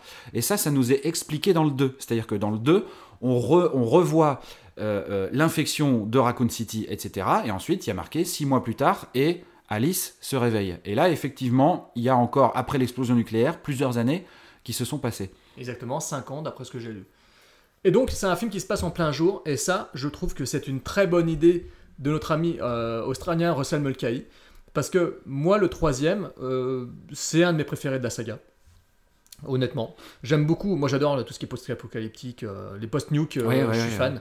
Et j'aime beaucoup le 3, je le trouve stylé. Je trouve qu'il y a des belles scènes. Il y a des choses, effectivement, comme dans chaque épisode de la franchise, qui sont ratées. euh, Mm. Certes, la scène des corbeaux, où il y a juste deux vrais corbeaux et tout le reste, c'était des corbeaux en image de synthèse. Ah, t'aimes pas la scène des corbeaux? Parce que moi, j'adore Bah, la elle, scène est des bien, corbeaux. elle est bien quoi. amenée, mais c'est c'est pas très beau visuellement, je trouve. Mais j'ai un petit problème Oui, avec bah les effets oui, numériques. ouais, ouais, Comme évidemment. toujours dans la saga, il y a toujours des effets Ouais. numériques un peu foirés. Mais par contre, j'aime beaucoup quand même tout l'esprit du film. J'aime beaucoup le, le fait qu'il y ait un côté. euh, euh, c'est Opération Dernière Chance, on essaie de survivre dans un monde quand même très hostile. J'adore les scènes d'action. Et je trouve que là, pour le coup, euh, on est dans un niveau supérieur par rapport au deuxième qui parlait d'invasion zombie dans- en ville. Je trouve que là, on est- dans un monde post- post-apocalyptique avec de vraies invasions de zombies, avec de vraies Ouais. attaques de zombies qui sont vraiment pour le coup assez bien foutues, assez effrayantes Ouais, et assez surtout sympa, très rythmées. Ouais. Et les scènes sont euh, marquantes. Euh, quand ils arrivent à Las Vegas recouverts de sable, bah, c'est ce que avec les dire. monuments, voilà, bah, cette, toute cette partie-là, je la trouve moi géniale. Je trouve que c'est vraiment du pur film d'horreur. Et je trouve que le troisième, alors qu'il voulait effectivement, Paul Anderson voulait absolument qu'il ce soit le film le plus sanglant là de- des trois épisodes, il fallait que ce soit le plus sanglant. Effectivement, je trouve qu'on est vraiment dedans. Euh, c'est cruel, euh, il y a de belles scènes, il y a des moments stressants. euh, les zombies sont complètement fins, cinglés. Alors on n'est plus dans le zombie par rapport aux deux premiers, on est dans un avec des zombies encore plus plus violent, plus cruel. En euh, fait, pendant les 5 ans, euh, Umbrella Corporation a mené des, des, oui, des, des tests. expériences, des tests, etc. Euh, parce que je crois que c'est dans cet épisode, hein, si je ne m'abuse, où on a euh, le docteur Isaacs Oui. qui, Oui. qui, qui apprend, enfin qui, qui, qui donne un appareil photo à un zombie pour, un petit peu voir ses réflexes et Gros tout ça. clin d'œil à- Gros clin d'œil à Bub de le jour des morts vivants de, de, de notre ami. Georges. Et puis et puis effectivement, ils arrivent un petit peu à les contrôler d'une certaine euh, façon, parce que je me souviens de cette séquence où il y a un, un, un, un container de, Tout à fait. de, de, de camions, là, de remorques Oui. de camions qui d'un seul coup s'ouvrent Oui. quand ils arrivent à Las Vegas, et puis il Oui. y a- y, y une trentaine là, de, de zombies. euh, qui sont des super zombies. Euh, super zombies. euh, qui sont quasiment comme des espèces de soldats de nouvelle technologie. Oui, quoi. Ils sont tous habillés pareil, Ouais. etc. Avec une espèce de combinaison de, de grise, de. euh, on dirait une combinaison d'hôpital, hein, ouais, voilà, ou de. Umbrella Corporation, les contrôles à distance, ils ont tous un peu la même tête, la même. Euh, voilà. Ouais. Oui, Et sortes puis, de, euh, de voilà. petites boursouflures euh, un peu hideuses. euh, et ils sont, euh, ils sont bien amenés, et ça arrive soudainement. La scène est choc, euh, il y a des belles. Enfin, il y a beaucoup de scènes d'action qui sont assez excitantes dans le film. Euh, la, la scène des oiseaux me déçoit juste parce que. euh, bah, j'ai un peu de mal avec les effets numériques, ça se voit trop. Puis c'est un peu Ouais. la grosse faiblesse du film, c'est quand ils mettent des effets numériques, je trouve que c'est pas forcément toujours très réussi. Bon, ça s'améliore quand même au fil des épisodes, mais c'est pas le plus réussi. Mais l'idée est chouette, l'idée est excellente, je trouve l'idée vraiment très bien. Surtout que, comme je disais tout à l'heure, les véhicules qui ont été customisés sont bien utilisés dans le film. C'est-à-dire Oui, que la- la- la- ce, ce camion avec le lance-flamme, quand euh, ça embrase euh, le, le ciel, je trouve l'idée très forte. Ouais, ouais. Euh, J'aime beaucoup cette idée, je trouve que le concept est bien trouvé, c'est juste que c'est pas forcément bien fait, mais, mais j'aime bien le, le- le concept qui est derrière, j'aime bien l'idée, je trouve la trouvaille vraiment sympa. Et alors, à ce moment-là, quand même, il faut. Parce qu'il y a un truc qu'on n'a pas précisé, euh, je pense que c'est important de revenir dessus. Oui. Euh, D'une part, effectivement, euh, euh, Umbrella Corporation arrive à contrôler donc, euh, des morts vivants. Et d'autre part, on comprend dans ce film-là que euh, lorsque euh, Alice était euh, retenue encore chez Umbrella Corporation, ils lui ont un petit peu implanté des choses à l'intérieur de son corps. Oui, oui, oui, tout à fait. Et donc, au final, elle a des, elle a des pouvoirs télékinésiques. Euh, puisque elle, à un moment donné, elle, elle fait une espèce de, de, de- de cauchemar. Elle est en train de dormir à côté de son feu de camp, et puis d'un seul coup, euh, comme dans euh, euh, l'Empire contre-attaque, il y a des pierres qui se soulèvent de tous les côtés parce qu'elle ma- maîtrise la force. Voilà, et la moto. D'un seul donc un- d'un seul coup, euh, Alice maîtrise la force. Voilà, je crois qu'on peut le dire comme ça. Et puis, euh, à un moment donné, il la déconnecte, il la reconnecte, et on voit le logo Umbrella Corporation dans ses yeux, etc. Voilà, ça Enfin, c'est voilà. une trademark du jeu vidéo apparemment. Le truc, le gros plan Il, sur il me semble bien, ouais, il me semble, il me semble, il me semblait bien. Mais d'ailleurs, Euh, euh, c'est comme quand ils embrasent euh, le Et donc ciel. voilà, c'est euh, sur ça que voilà, c'est elle en fait qui dirige le le, le, f- le- le Voilà. flot de feu. euh, pour, pour exterminer tous les corbeaux et en même temps avec l'autre main elle, elle crée une espèce de champ de force Voilà. pour protéger Odette Fer et Kmart et peut-être quelques autres personnages je ne me souviens plus qui exactement hein, je t'avoue voilà donc à ce moment-là on a une espèce de super Alice euh, qui a des pouvoirs télékinésiques, qui peut contrôler à distance le feu, etc. euh, qui, euh, vers la fin du film, regarde un mec dans un laboratoire d'Umbrella Corporation à travers une caméra, et puis lui est en train de la voir sur un écran de contrôle dans une pièce peut-être à, l'autre bout du laboratoire, et il se met à, à, à saigner des yeux et de la bouche et des oreilles et tout ça, et donc euh, on se dit waouh, euh, super Alice, euh, voilà, dans, dans- dans ce troisième opus. Alors c'est dommage parce qu'après ce concept-là, ils vont pas trop l'exploiter dans les épisodes suivants parce qu'il y a la part, euh, on verra après, mais elle perd ses pouvoirs de mémoire. hein. Ah bah il y a le méchant Albert qui arrive, Voilà, voilà. Albert le c'est le- ridicule. Albert le, le- le Albert cinquième le mousquetaire. Albert le ridicule, on peut même le dire. Qui était introduit d'ailleurs, il est introduit dans, ce- dans, ce- dans cet épisode d'ailleurs. À la fin, il me semble bien. On le voit parce que le Ian Glenn est en relation, il obéit aux ordres de Wexler, c'est ça? Wesker. Wesker. Wesker. Voilà. ouais. Albert Wesker. Voilà, il obéit à ses ordres et euh, l'acteur à ce moment-là était euh, interprété par un Jason O'Mara ou Omaha, un truc comme ça. C'est pas Oui, l'acteur c'est Sean Roberts. c'est- Jason O'Mara, oui, tout Voilà. à fait, qui joue Albert Wesker. tout à Voilà, fait. et c'est pas l'acteur ensuite qu'ils vont utiliser pour les épisodes suivants où là il sera interprété par euh, Sean euh, Roberts qui a une tête pas possible, qui est juste immondement euh, mauvais, je trouve. Mais ouais, mais justement, mais c'est ça qui fait que c'est bien. C'est ça qui fait qu'on déteste Wesker parce trouve euh, joue comme une merde et qu'il Bah, a une déjà tête dans de cet épisode-là, je trouve qu'il a une tête Il a- de, on- de- on de a l'impression qu'il a envie de faire pipi, caca, de vomir tout en permanence. Oui, voilà, c'est exactement ça. c'est- exactement ça. Et puis euh, il, a le cou complètement bloqué. Ah mais on dirait, zéro on expression. Dirait un bad euh, guy monolithique qui a aucun charisme. Yann Glenn, il, il en a fait des des tonnes. Playmobil. il a- Alors Yann Glenn, oui c'est ça, c'est ça, on dirait un mec en plastique quoi. On dirait un... Bon c'est atroce, je trouve, je trouve le personnage vraiment atroce et je trouve que Yann Glenn, euh, même si je le préfère largement dans d'autres rôles, dont, dont euh, Jonah Mormont dans les Game of Thrones, Euh, je trouve que là, il cabotine à mort, il fait le bad guy, il en fait des tonnes et tout, mais il est drôle, il est fun, il est cool, euh, il, est, il a une gueule, euh, voilà, il sera jamais aussi. Vraiment, dans le sixième épisode, je pense, je pense que c'est là où il est le, il s'éclate le plus, hein, a priori, je pense dans le Oui, sixième, bah hein, ouais, ouais. hein, parce oui. qu'il faut le dire. Parce que dans le troisième, ça devient le gros bad guy, est-ce que Albert, Albert, finalement, n'est que. Ouais, il n'est qu'à faire valoir pour l'instant. c'est voilà. dans le- c'est- Il est là, c'est la menace, on sait pas qui il est, c'est la menace sourde, alors que Ian Glenn, c'est le bad guy en chef, c'est lui qui est le gros salopard, hein, qui essaie de mettre fin à Alice, de la tuer, de la contrôler, etc. Bon. Oui, parce que donc en fait à la fin du film, elle retourne euh, encore, elle, elle retourne Voilà. encore une fois chez Umbrella Voilà. euh, pour essayer de de, de- bah, Oui, de tuer le oui, docteur Isaacs. Parce qu'en fait, euh, elle se euh, dit, euh, c'est Dr. Isaacs le grand enculé, il faut le massacrer, il faut mettre fin, à, faut, euh, mettre fin à la, la contamination, il faut sauver le monde, donc euh, il faut détruire cet enfoiré, il faut détruire, Raccoon- il faut détruire Umbrella Corporation, et pour euh, l'esprit du spectateur, comme pour euh, Alice, le méchant, c'est euh, c'est Ian Glenn, euh, sauf que voilà, erreur sur la personne. Et c'est ce qui d'ailleurs introduira le quatrième épisode. Mais bon, Mhm. le troisième, ce troisième, donc euh, vraiment sympa, euh, très coloré, très lumineux, avec de belles scènes d'action, de belles scènes de tension. je me suis pas emmerdé une seconde, j'ai pris plaisir à le revoir. En plus, c'est le seul. Parce que les deux premiers, je les ai en DVD. D'ailleurs, l'édition DVD du deuxième, honteuse, hein, il n'y a pas de bonus, il n'y a rien, c'était une catastrophe. C'était, euh, je, je me- j'étais choqué de voir que le premier avait des bonus, mais le second euh, épisode a été traité vraiment. Je Mhm. pense qu'ils savaient que c'était un mauvais. enfin, ils pensaient que c'était vraiment un mauvais épisode, ils l'ont traité par-dessous la jambe chez Metropolitan. Alors que le troisième, par contre, blindé de bonus, très intéressant. Tu vois Mia Jovovich sur le plateau, elle a une petite assistante qui la suit avec une petite ombrelle. euh, c'est assez drôle. chaud, les acteurs, ouais. tu vois que les, elle, elle plaint, elle est là, elle va voir les acteurs euh, qui font les zombies parce qu'ils sont en plein cagnard. Il faisait Mm. je sais pas combien de degrés sur le plateau au Mexique, ils crevaient de chaud comme des porcs quoi. Les Ah bah au. Mexique, en plein soleil, il doit faire bien chaud. Hein. Ah non, Euh, on est au-delà des 40 degrés. Là, tu les euh, vois, ils sont en train de, on leur donne de l'eau avec des pipettes et tout. Les comédiens Ouais, sont en plein ouais. cagnard derrière les grillages parce que euh, l'image, l'image est sympa, l'image est belle, mais putain, ils ont souffert le martyr pour ça. Et l'actrice Mia Jovovich les plaint, donc elle se balade sur le plateau, elle a une petite ombrelle, elle est toute mignonne, elle est toute mignonne. Franchement, tu la vois se promener, elle a toute sourire, elle fait des petits coucous à la caméra, elle se promène, elle est toute contente. On sent que Mia Jovovich, vraiment, elle est Ah non, mais Mia Jovovich, elle prend un pied monumental à, à faire cette saga. hein. Elle, elle, le- elle- elle le dit et ça se voit. Enfin, ça se voit, de toute façon, ça se voit. Ça se voit qu'elle kiffe. tu m'avais dit que pour elle, euh, elle savait que les gens, enfin comment dire, les gens n'aimeraient peut-être pas forcément les films, mais que eux, eux, ils voulaient absolument faire un film dans lequel on verrait. Elle, elle, elle, elle assume totalement. C'est-à-dire qu'il faut bien prendre conscience. En fait, je, je, je sais pas si le, le- le public et notamment éventuellement les détracteurs des films ont conscience de ça. C'est que elle a totalement conscience de ce que c'est. Elle Paul le dit, elle l'a déclaré à plusieurs reprises. Oui, Paul Anderson aussi, de ce fait. Parce que je suppose que euh, étant euh, euh, ensemble dans la vie, ils doivent pas mal en parler. je suppose ils doivent se taper des délires. Tiens, on va rajouter ça et on va mettre. voilà, elle, elle est pas forcément créditée au, scénario, mais je suppose que quand lui est en train d'écrire chez lui tranquille, elle doit, elle doit de temps en temps relire son travail. Ils doivent peut-être en discuter, se taper des délires. Tiens, et si on rajoutait ci, et si on rajoutait ça. Enfin, j'imagine que c'est comme ça. J'ai l'impression que c'est comme ça et j'espère que c'est comme ça. Euh, parce que pour moi, c'est juste une très bonne façon de faire. Euh, mais en tout cas, elle, oui, effectivement, a déclaré euh, nous, on, on veut mettre des meufs courtement vêtues, des gros guns, du gore et des zombies à profusion. On sait qu'on fait ça.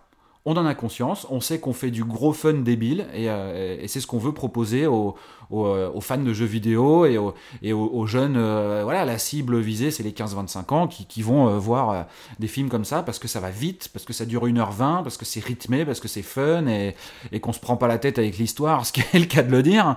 Et voilà, mais en tout cas, oui, ils, ont conscience, les principaux artisans de cette saga ont, ont conscience de ce qu'ils font. Je pense que c'est important de le noter. Et les scènes d'action du troisième épisode sont très virevoltantes, elles sont très sympas. Mais je, vais arrêter de t'en parler, je vais te laisser parler même du troisième épisode, dire ce que t'en penses vraiment? Bah écoute, moi, moi j'aime bien. Euh, T'as t'as dit pas mal de choses. Alors ça va être compliqué parce que je vais, je vais un petit peu, euh, euh, comment dire, répéter dans certains, dans certains cas ce que t'as dit. Je vais, je vais essayer de trouver d'autres choses dont on n'a pas forcément encore trop parlé, etc. Par exemple, je me souviens d'une séquence qui est pas mal. On n'en a pas du tout parlé, où elle est plus ou moins, on, on lui tend un piège. Il me semble que c'est au début du film. Et il y a une espèce de famille de tarés, euh, un peu façon. euh, euh, famille massacre à la tronçonneuse, qui l'attire dans une baraque, etc. Et puis C'est là où on voit les chiens. c'est là où on voit les chiens, voilà, parce que c'est ce que je disais tout à l'heure, on voit les chiens dans, dans tous les épisodes en fait. Et, et donc la séquence chien, bah, qui encore une fois qui est pas mal. Et puis euh, euh, euh, c'est vrai que euh, je te rejoins sur ce côté, ça se passe deux jours, c'est lumineux, c'est comment dire, c'est- il y, a- presque un côté euh, euh, Fu- Fury Road avant l'heure. Je- allez, j'ose le dire, dans le sens où euh, on retrouve un peu ce- cette ambiance extrêmement désertique, avec un ciel très bleu, euh, un sable très jaune. Euh, voilà, les, quelques plans d'ensemble de Las Vegas euh, euh, en- enfouis sous le sable, de la, copie de la Tour Eiffel complètement pétée sur le côté, en haut de, laquelle un des, protagonistes, Sniper, va, se mettre pour défoncer des zombies en hauteur, etc. Donc qui, font partie de tous ces petits trucs-là qui sont, qui sont intéressants. Il y a plein de petites choses euh, sur ce, convoi et ces survivants que je trouve sympathiques. Je me rappelle d'une petite séquence euh, où on a un, type en fait qui distribue de, la bouffe parce qu'ils ont plus beaucoup de nourriture et ils ont des, des, euh, boîtes de conserve et il n'y a, plus les étiquettes.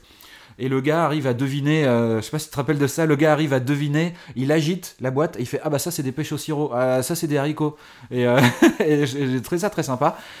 Et malheureusement, il y a un truc sur lequel vraiment, alors j'ai envie de taper sur les doigts, c'est euh, le personnage de LJ euh, qui, euh, qui, se fait mordre dès le début du film et qui, comme n'importe quel putain de connard de film de zombies qui se fait mordre, il sait très bien qu'il est contaminé. Il sait très bien qu'il va crever ou qu'il va se transformer en zombie.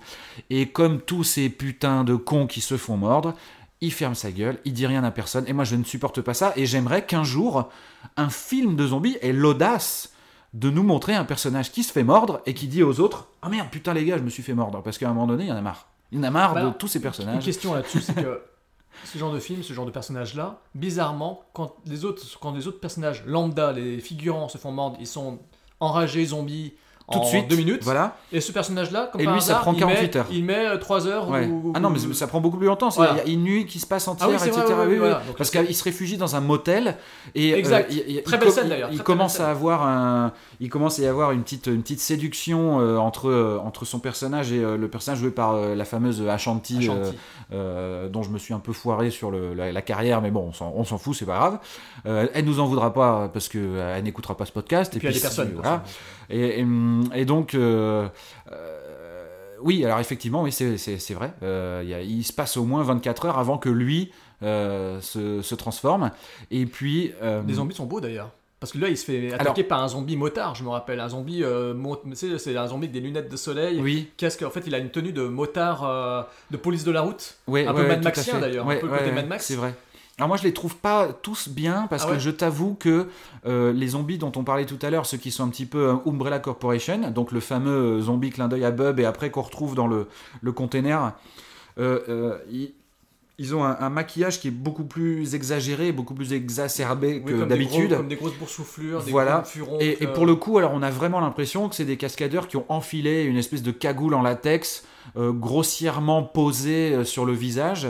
Euh, et puis euh, ils ont enfilé des gants en latex euh, imitation main de zombie. Ils leur foutent des combinaisons grises intégrales avec le logo Umbrella, comme ça ils ont pas de maquillage à faire sur le reste du Ah corps et tout ça. Ça fait très cheap. Et, quoi, et j'ai voilà, j'ai trouvé que ça, par exemple, c'était un petit truc qui avait un aspect un peu cheap. Mais Ça fait voilà, un peu film de... des- Mais ça fait un peu film de zombies italien des années 70-80. Ouais, Ça ouais, fait mais- un peu Bruno Mattei. hein. Ouais, et puis il y a un côté presque dans certaines séquences où on est ouais dans le bis italien euh, post-apo 2019 après la chute de New York et ce genre de truc où Bientôt vraiment, en Blu-ray euh, chez les Anglais d'ailleurs. Ah ouais, je l'ai ah bah putain, Ah, c'est je- une bonne nouvelle. hein, ah, J'ai le t-shirt hein, de 2019 Ah après bah, la je chute de New York, Il attention. sort hein. chez Eureka Vidéo. D'accord, ok. C'est c'est bon à Ah savoir. chez 88 Film. 88 Film. Mais en tout cas, c'est cool, je l'ai déjà commandé, il sort euh, là dans 2-3 mois. Là. Donc, euh, donc, donc voilà, mais c'est un, un épisode que j'aime beaucoup, mais euh, euh, bon, c'est pas mon préféré. Et euh, je dois dire que par exemple, si on s'arrête à une espèce de, de pré euh, de, de pré-constat sur les trois premiers épisodes, euh, bah, pour l'instant, c'est celui que j'aime le moins. Euh, D'accord. d'une oui, c'est certaine vrai que ça, peut être un peu considéré comme une sorte de trilogie, les trois premiers. hein. Ouais, voilà, c'est ça, on a parce que qu'il y a deux trilogies dans la saga. c'est ça, c'est ça parce que euh, il y a euh, cette première trilogie un peu classique avec euh, un, un frontman, un leader, donc Polo, qui réalise le premier épisode et tout ça, et qui ensuite passe la main à un yes man entre guillemets, un faiseur, Alexander Witt, mais qui garde un contrôle et qui impose un cahier des charges, et qui ensuite sur un troisième épisode va chercher un réalisateur un petit peu plus euh, euh, comment dire, euh, confirmé d'une certaine façon, et lui, lui dit, bah écoute, Russell, je m'appelle Polo, bonjour, salut, ça va, j'adore ce que tu faisais dans les années 80, j'adore Razorback, et viens me foutre un petit peu du Razorback, parce que c'est ça en fait, hein, Resident Evil 3, c'est viens un petit peu me foutre le bordel dans cette saga, on a besoin un petit peu d'un renouveau, qu'est-ce que tu proposes, toi qui as tourné des- des films dans l'outback australien, etc. Et donc, on a cette espèce de trilogie un petit peu comme ça classique avec euh, voilà un, meneur qui ensuite va aller chercher un réalisateur pour faire un 2, un réalisateur pour faire un 3, qui garde un contrôle sur ce qu'il écrit, sur ce qui, sur ce qui est produit, etc. Et puis euh, ensuite, on a une espèce de légère rupture de ton, je trouve, et on part dans quelque chose qui va être beaucoup plus numérique, beaucoup plus moderne. Euh, et puis c'est Polo qui revient aux commandes et qui va réaliser les 4, 5, 6. Et là, Alors. il laisse pas la place aux autres, il réalise tout. Et, il se, ça- il- Alors je te Euh, laisse introduire le quatrième et donc on arrive sur ce quatrième épisode, Afterlife. Resident Evil Afterlife. Alors précisons, 3D, Resident Afterlife 3D. C'est le premier en, en 3D Eh bah oui. Le 3 pro- n'était pas en 3D, alors. Non, non, non, le Je 3, crois qu'il euh, non, non, ils, étaient, ils, sont, ils sont pas sortis en 3D. Euh, L'arrivée de la 3D se fait avec le retour de, de- de Paul Anderson. De euh, euh, voilà, tout à fait.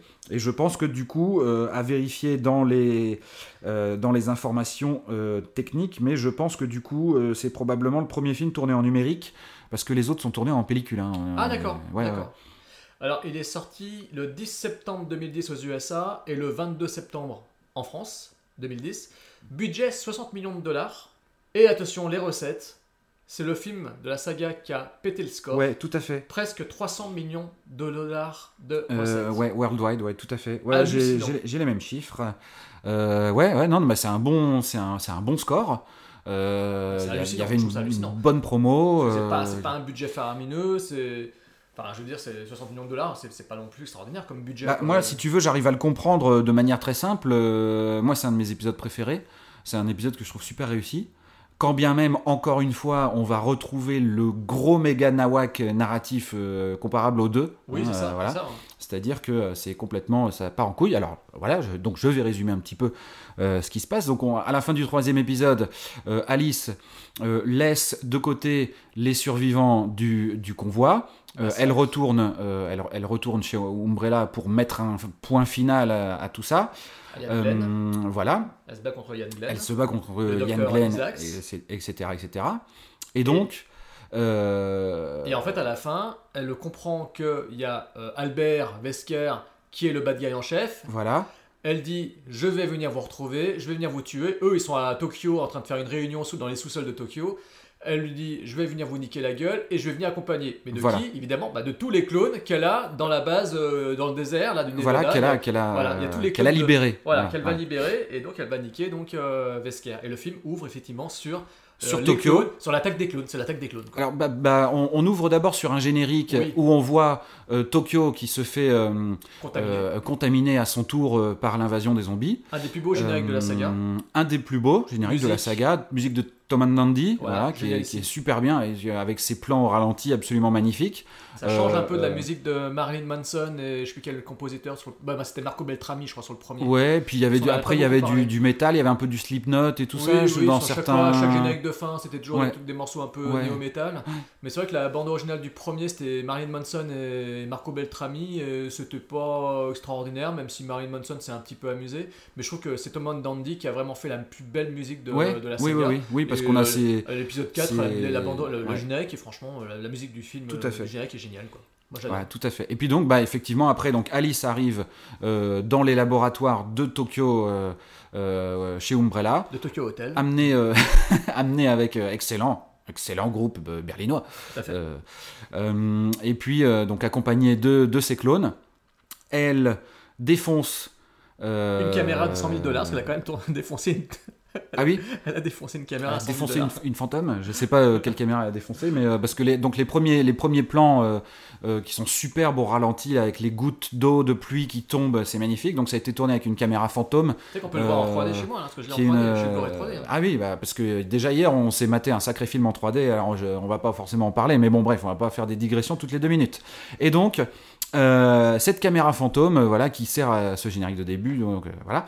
Et alors moi ce que je note tout d'abord, puisque on, on dit qu'on est dans le narratif nawak, hein, donc effectivement elle est avec ses clones.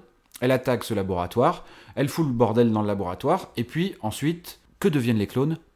Aucune idée. Bah, ils sont massacrés, il reste plus qu'elle en fait. Bah ouais, je sais pas. C'est- hein. C'est pas forcément très clair dans le film, si tu veux. c'est que à savoir qui est voilà. qui, on a que à savoir C'est qui est que le parce qu'à un moment donné, elle, elle se met à plusieurs clones pour euh, justement euh, tuer un certain nombre d'adversaires et de gardes de chair à canon euh, qui se font exploser, euh, qui sont tous des mecs un petit peu tout droit sortis de euh, des films de Kurt Wimmer. hein, voilà, c'est-à-dire c'est des mecs en grand manteau noir avec un casque de moto. hein, voilà, c'est euh, euh, Equilibrium, c'était ça. Ultraviolet, c'est ça aussi. Voilà, et on, retrouve un petit peu ce, ce même processus. Et donc ensuite, euh, eh bien, euh, elle tient une espèce de journal de bord avec une caméra. Elle, elle a- elle- elle craint d'être la dernière survivante et elle fait le tour du monde à bord d'un petit avion avec un réservoir d'essence de 3 litres. Et elle, Normal. elle fait Tokyo. Alaska, puisque on n'a pas évoqué l'existence d'Arcadia, mais elle va rejoindre euh, euh, euh, Le fameux havre de paix, le fameux endroit où tout le monde s'est retrouvé, tous les survivants se seraient retrouvés. priori, Voilà, elle, parce qu'on elle- le sait elle dans va- les elle- épisodes elle essaie de rejoindre les survivants du troisième épisode Voilà. et de retrouver sa, copine Ali Larter. la terre promise des gens qui veulent échapper aux zombies, il faut aller dans le Grand Nord canadien à Arcadia. Voilà, c'est en Alaska, je crois, Oui, du coup, Alaska. euh, Alaska ou, ou, euh, la Colombie-Britannique, dans le nord du Canada, un truc dans le genre, quoi. Et euh, donc elle y va avec son petit avion qui a une, un réservoir euh, d'essence assez immense, du coup, malgré, euh, malgré la taille de l'avion tout petit. Elle se pose, euh, elle trouve personne, il y a plein d'hélicoptères, plein d'avions abandonnés, mais elle ne trouve personne, jusqu'à ce qu'une ombre euh, passe subrepticement devant elle, et bim bam boum, qui est de retour? Ali Larter, sa grande copine du, du troisième épisode. Avec une sorte de truc tout bizarre sur le Et corps. c'est voilà, ça, hein elle a une espèce d'araignée euh, euh, connectée sur sa poitrine. Voilà, sur- voilà. Euh, et d'ailleurs, on ne sait pas non plus comment elle l'enlève, puisque elle l'enlève, euh, mais doigts. on voit pas, l'enlève avec les que. ça. Ouais, je sais plus trop. C'est comme ça qu'elle fait dans le c'est- cinquième épisode. D'accord. T'as juste à tirer dessus. hein. C'est Ouais. comme, un, comme un port USB que tu déconnectes. Ouais, c'est ça. T'as Euh, pas, ah- pas besoin de cliquer sur euh, est-ce que je Ah bah, alors, Polo, tu déconnes. Excuse-moi, mon Polo. Je, je t'aime, mec. On va revenir deux minutes sur un truc. Euh, regarde Alien, comme ça tu verras. Tu vois, quand, si on essaye d'enlever un facehugger, ça se passe très très mal dans Alien. Euh, là, effectivement, euh, tu unplug le truc d'un seul coup, c'est un peu ridicule. Mais bon, mais de toute façon, il y a, il y a plein de trucs dans ces films où faut pas se poser la question du pourquoi, du comment, du machin, de la taille du réservoir de l'avion, qui donc redécolle. Elle a retrouvé sa grande copine. Elle, elle ne fait pas le plein. Il y a des avions beaucoup plus grands, avec beau- des- des- beaucoup mieux, beaucoup plus classe, avec des réservoirs d'essence beaucoup plus grands. Mais non, elle, elle reprend son petit avion. Après, on sait pas, c'est peut-être des avions abando- abandonnés, on ne sait pas trop ce qu'ils font là. hein. Ah, je sais pas. c'est des carcasses, hein. c'est Bah, c'est le les- des Transformers dans le Transformers 3. Bah là, en, en- en l'occurrence, si tu veux, c'est tout, tout un tas de. Parce que c'est vrai que je vais un peu vite en besogne. C'est tout un tas de survivants du monde entier Oui. qui sont Ah venus à Arcadia. Ah, oui. Et ensuite, Umbrella Corporation vient les enlever et vient les ramener Ah oui. euh, pour, les, pour, euh, pour les enlever, les, les prendre en otage. Et pour l'instant, on ne sait pas. Mystère, on, ne sait pas, où, on sait pas où ils sont. Ouais. Voilà. Et, et sauf que euh, donc euh, le personnage d'Ali Larter, elle, elle a, elle a réchappé à ça, elle a réussi à, à s'enfuir. Et donc, elle, elle ré- araignée, récupérée. euh, voilà. censée la contrôler, mais qui la contrôle pas vraiment au final, on sait pas. Ben trop. non, elle, elle se comporte juste un peu comme une sauvageonne et puis Voilà. ensuite, euh, ensuite elle se réveille et par contre elle a, elle, a, elle a un petit peu perdu la mémoire au début, euh, voilà, elle, est- un peu déboussolée, etc. Donc, euh, Donc elles prennent la fuite en avion. donc elles prennent la fuite en avion avec le, le- le petit avion et puis elles repartent. Euh, vers, euh, La ville. vers la ville. Alors la ville, bah, comme dans tout film euh, international, la ville, ça veut dire Los Angeles. Donc en fait, elles vont à Los Angeles. Pourquoi, je ne sais plus, mais d'un seul coup, on voit l'avion qui, est, qui passe au-dessus de la colline d'Hollywood. On découvre un Los Angeles évidemment dévasté, Voilà. donc ce qui semble tout à fait logique puisque Los Angeles n'est pas très loin du désert du Nevada, donc forcément euh, tout ça se tient quand même finalement. Oui, Hein, euh, voilà. effectivement. Et puis là, euh, elle survole non pas un supermarché, mais une prison. Et sur le toit de cette prison, il y a un gros SOS dessiné. Et il y a des gens qui font coucou, coucou. euh, voilà. Voilà. Alors parmi Et ces gens-là, on retrouve. Non, on découvre donc de nouveaux personnages. On découvre de nouveaux personnages. Dont euh, Euh, le- un basketteur black, c'est. Voilà, une star du basket Luther. Voilà. Voilà. Euh, on a euh, un, un producteur de cinéma détestable incarné par le, le grand, l'immense, l'extraordinaire Kim Coates. Alors, génial. Acteur de Waterworld, enfin de second rôle, visage connu de second rôle, un second couteau fait des Le... millions de fois. Alors, visage, justement pas, mais euh, c'est celui qui incarne, parce que euh, quand on voit le film en VO, euh, c'est extraordinaire. Hostage avec Bruce Willis, c'est le gars qui, euh, qui, joue, euh, qui joue le méchant, mais qui est cagoulé quasiment tout le film et, qui, qui, donne les ordres à Bruce avec une voix très suave, très gentille, etc. C'est un acteur formidable euh, qui a joué dans les Bad Boys de Michael Bay. Comme ça, tu vois, j'ai réussi à placer Michael Bay. Ouais, très bien, tout, Et dans tout va bien. De Kevin Reynolds, comme ça moi j'ai placé Kevin Reynolds dans l'histoire. Voilà. Voilà, ben, on, Ah, on le- place le- chacun nos réalisateurs préférés. Alors je viens d'apprendre que ton réalisateur préféré était Kevin Reynolds. D'accord, très bien, très bien, très bien, Jérôme. Et donc, euh, elle se pose dans une séquence tout à fait homérique euh, sur le toit de la prison. Et là, effectivement, on découvre euh, euh, le personnage de Luther, le personnage de ce producteur euh, détestable, pas l'acteur, mais je veux dire, son personnage est détestable. Et puis, et puis bah, il se retrouve donc dans, dans, dans cette prison qui est encore une fois encerclée par une foule de zombies euh, très Ah, là, voraces c'est- là, une de zombies, à l'extérieur. Alors là, c'est complètement Il y a hallucinant. 3 survivants, 4, 5, 6 survivants sur le toit et puis euh, voilà, reste, et, puis, euh, et puis le, le- le- la ville entière, c'est les zombies. Euh, Il y a euh, l'apparition euh, de- de- de- d'un seul coup, d'un seul comme ça, d'un espèce de gros monstre qui fait euh, 10 mètres de haut avec son gros marteau, là, voilà, on sait pas d'où il sort Mais par contre très stylé. extrêmement stylé. euh, et qui, euh, qui arrive avec son gros marteau et qui, qui, qui essaye de, de défoncer la porte pour rentrer dans la Tout prison. Et en fait, tous les zombies essayent de rentrer dans la prison. Et là s'engage une espèce de course contre la montre.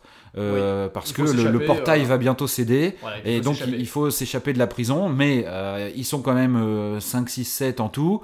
Il faut redéco- il faut- on peut pas redécoller avec l'avion qui a que deux places. Voilà. Et à ce moment là il y a Mia enfin il y a Alice qui parle comme ça dans la discussion avec les autres, qui dit bah moi je suis allé à Arcadia, le problème c'est qu'à qu'à Arcadia il y avait personne et que euh, c'était du bidon.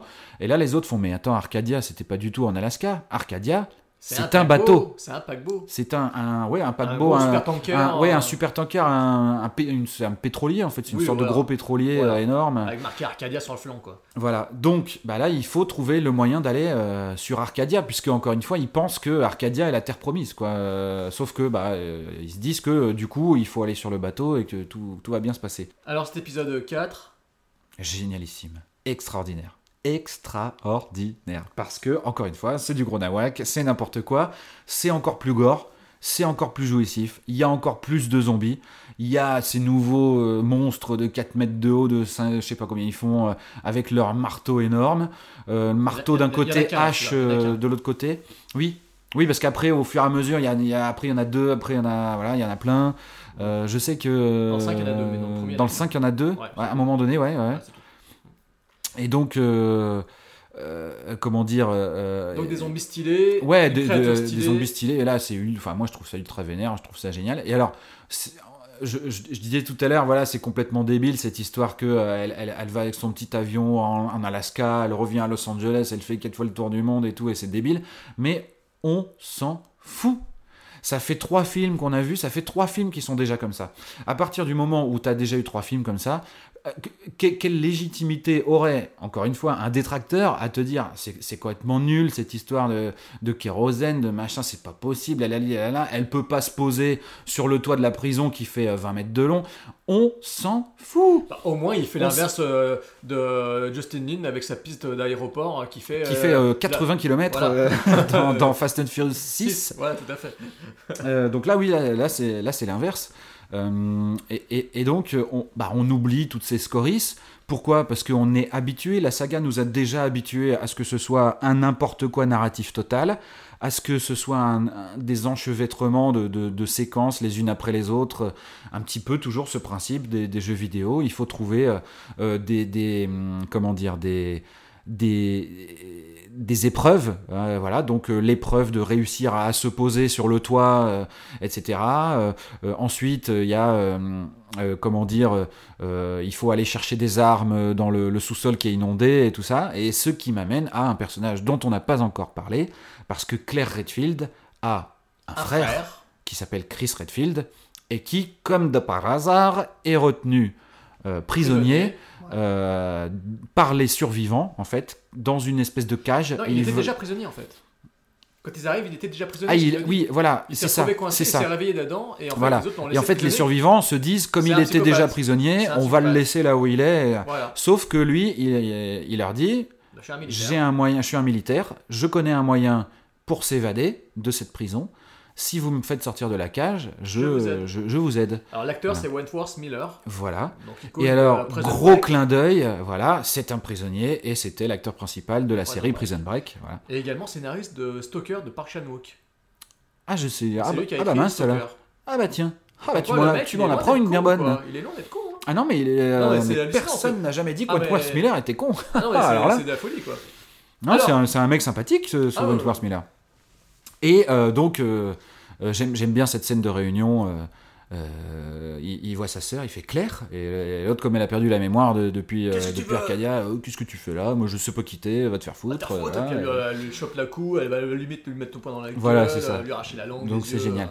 Alors, petite anecdote, là je, je me permets une petite anecdote, et je, je vais t'apprendre quelque chose, je, me suis retenu de te le dire depuis des jours, j'ai incarné le rôle de Chris Redfield dans un court métrage qui a été tourné par euh, un de mes amis.